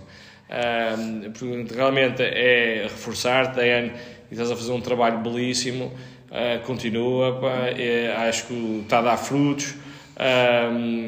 acho que quem nos ouve lá em Manaus uh, felicito porque tem uma das grandes empresas de, de importação uh, sediada na vossa cidade com um portfólio Ele é muito suspeito belíssimo não, mas eu até já pensei em mudar a minha residência para Manaus ah, é? só, só, para fazer compras lá na Galeria Cristal ah, okay, é verdade, entendi, é verdade entendi. portanto Uh, e que sou um apaixonado por a, pela cidade, desde o teatro, desde o teatro de Manaus, que é lindo, uh, ao, ao, cruzamento das águas, ao Rio Negro, ao Sol Limões, pá, que depois faz o Amazonas. As e, cachoeiras de Figueiredo. As cachoeiras de Capitão Rapaz, Figueiredo. já rodou é, o Amazonas inteiro. É, é, verdade, é verdade. E, e, não vamos falar o que, é que, o que é que eu já andei no meio da floresta. É, é? verdade, é verdade. Mas isto, convidar a quem nos ouve a visitarem, a visitarem a Bairrada, a visitarem Portugal como país de vinhos, também, sobretudo, e a consumirem cada vez mais vinho. Okay? Vinho de qualidade, provarem, é preferível às vezes provarem sete copos de vinhos diferentes do que sete da mesma garrafa. É verdade. Portanto, aumentarem a vossa cultura geral, a cultura de vínica, e a perceberem-se que os vinhos portugueses são grandes, grandes, grandes compras. Ok.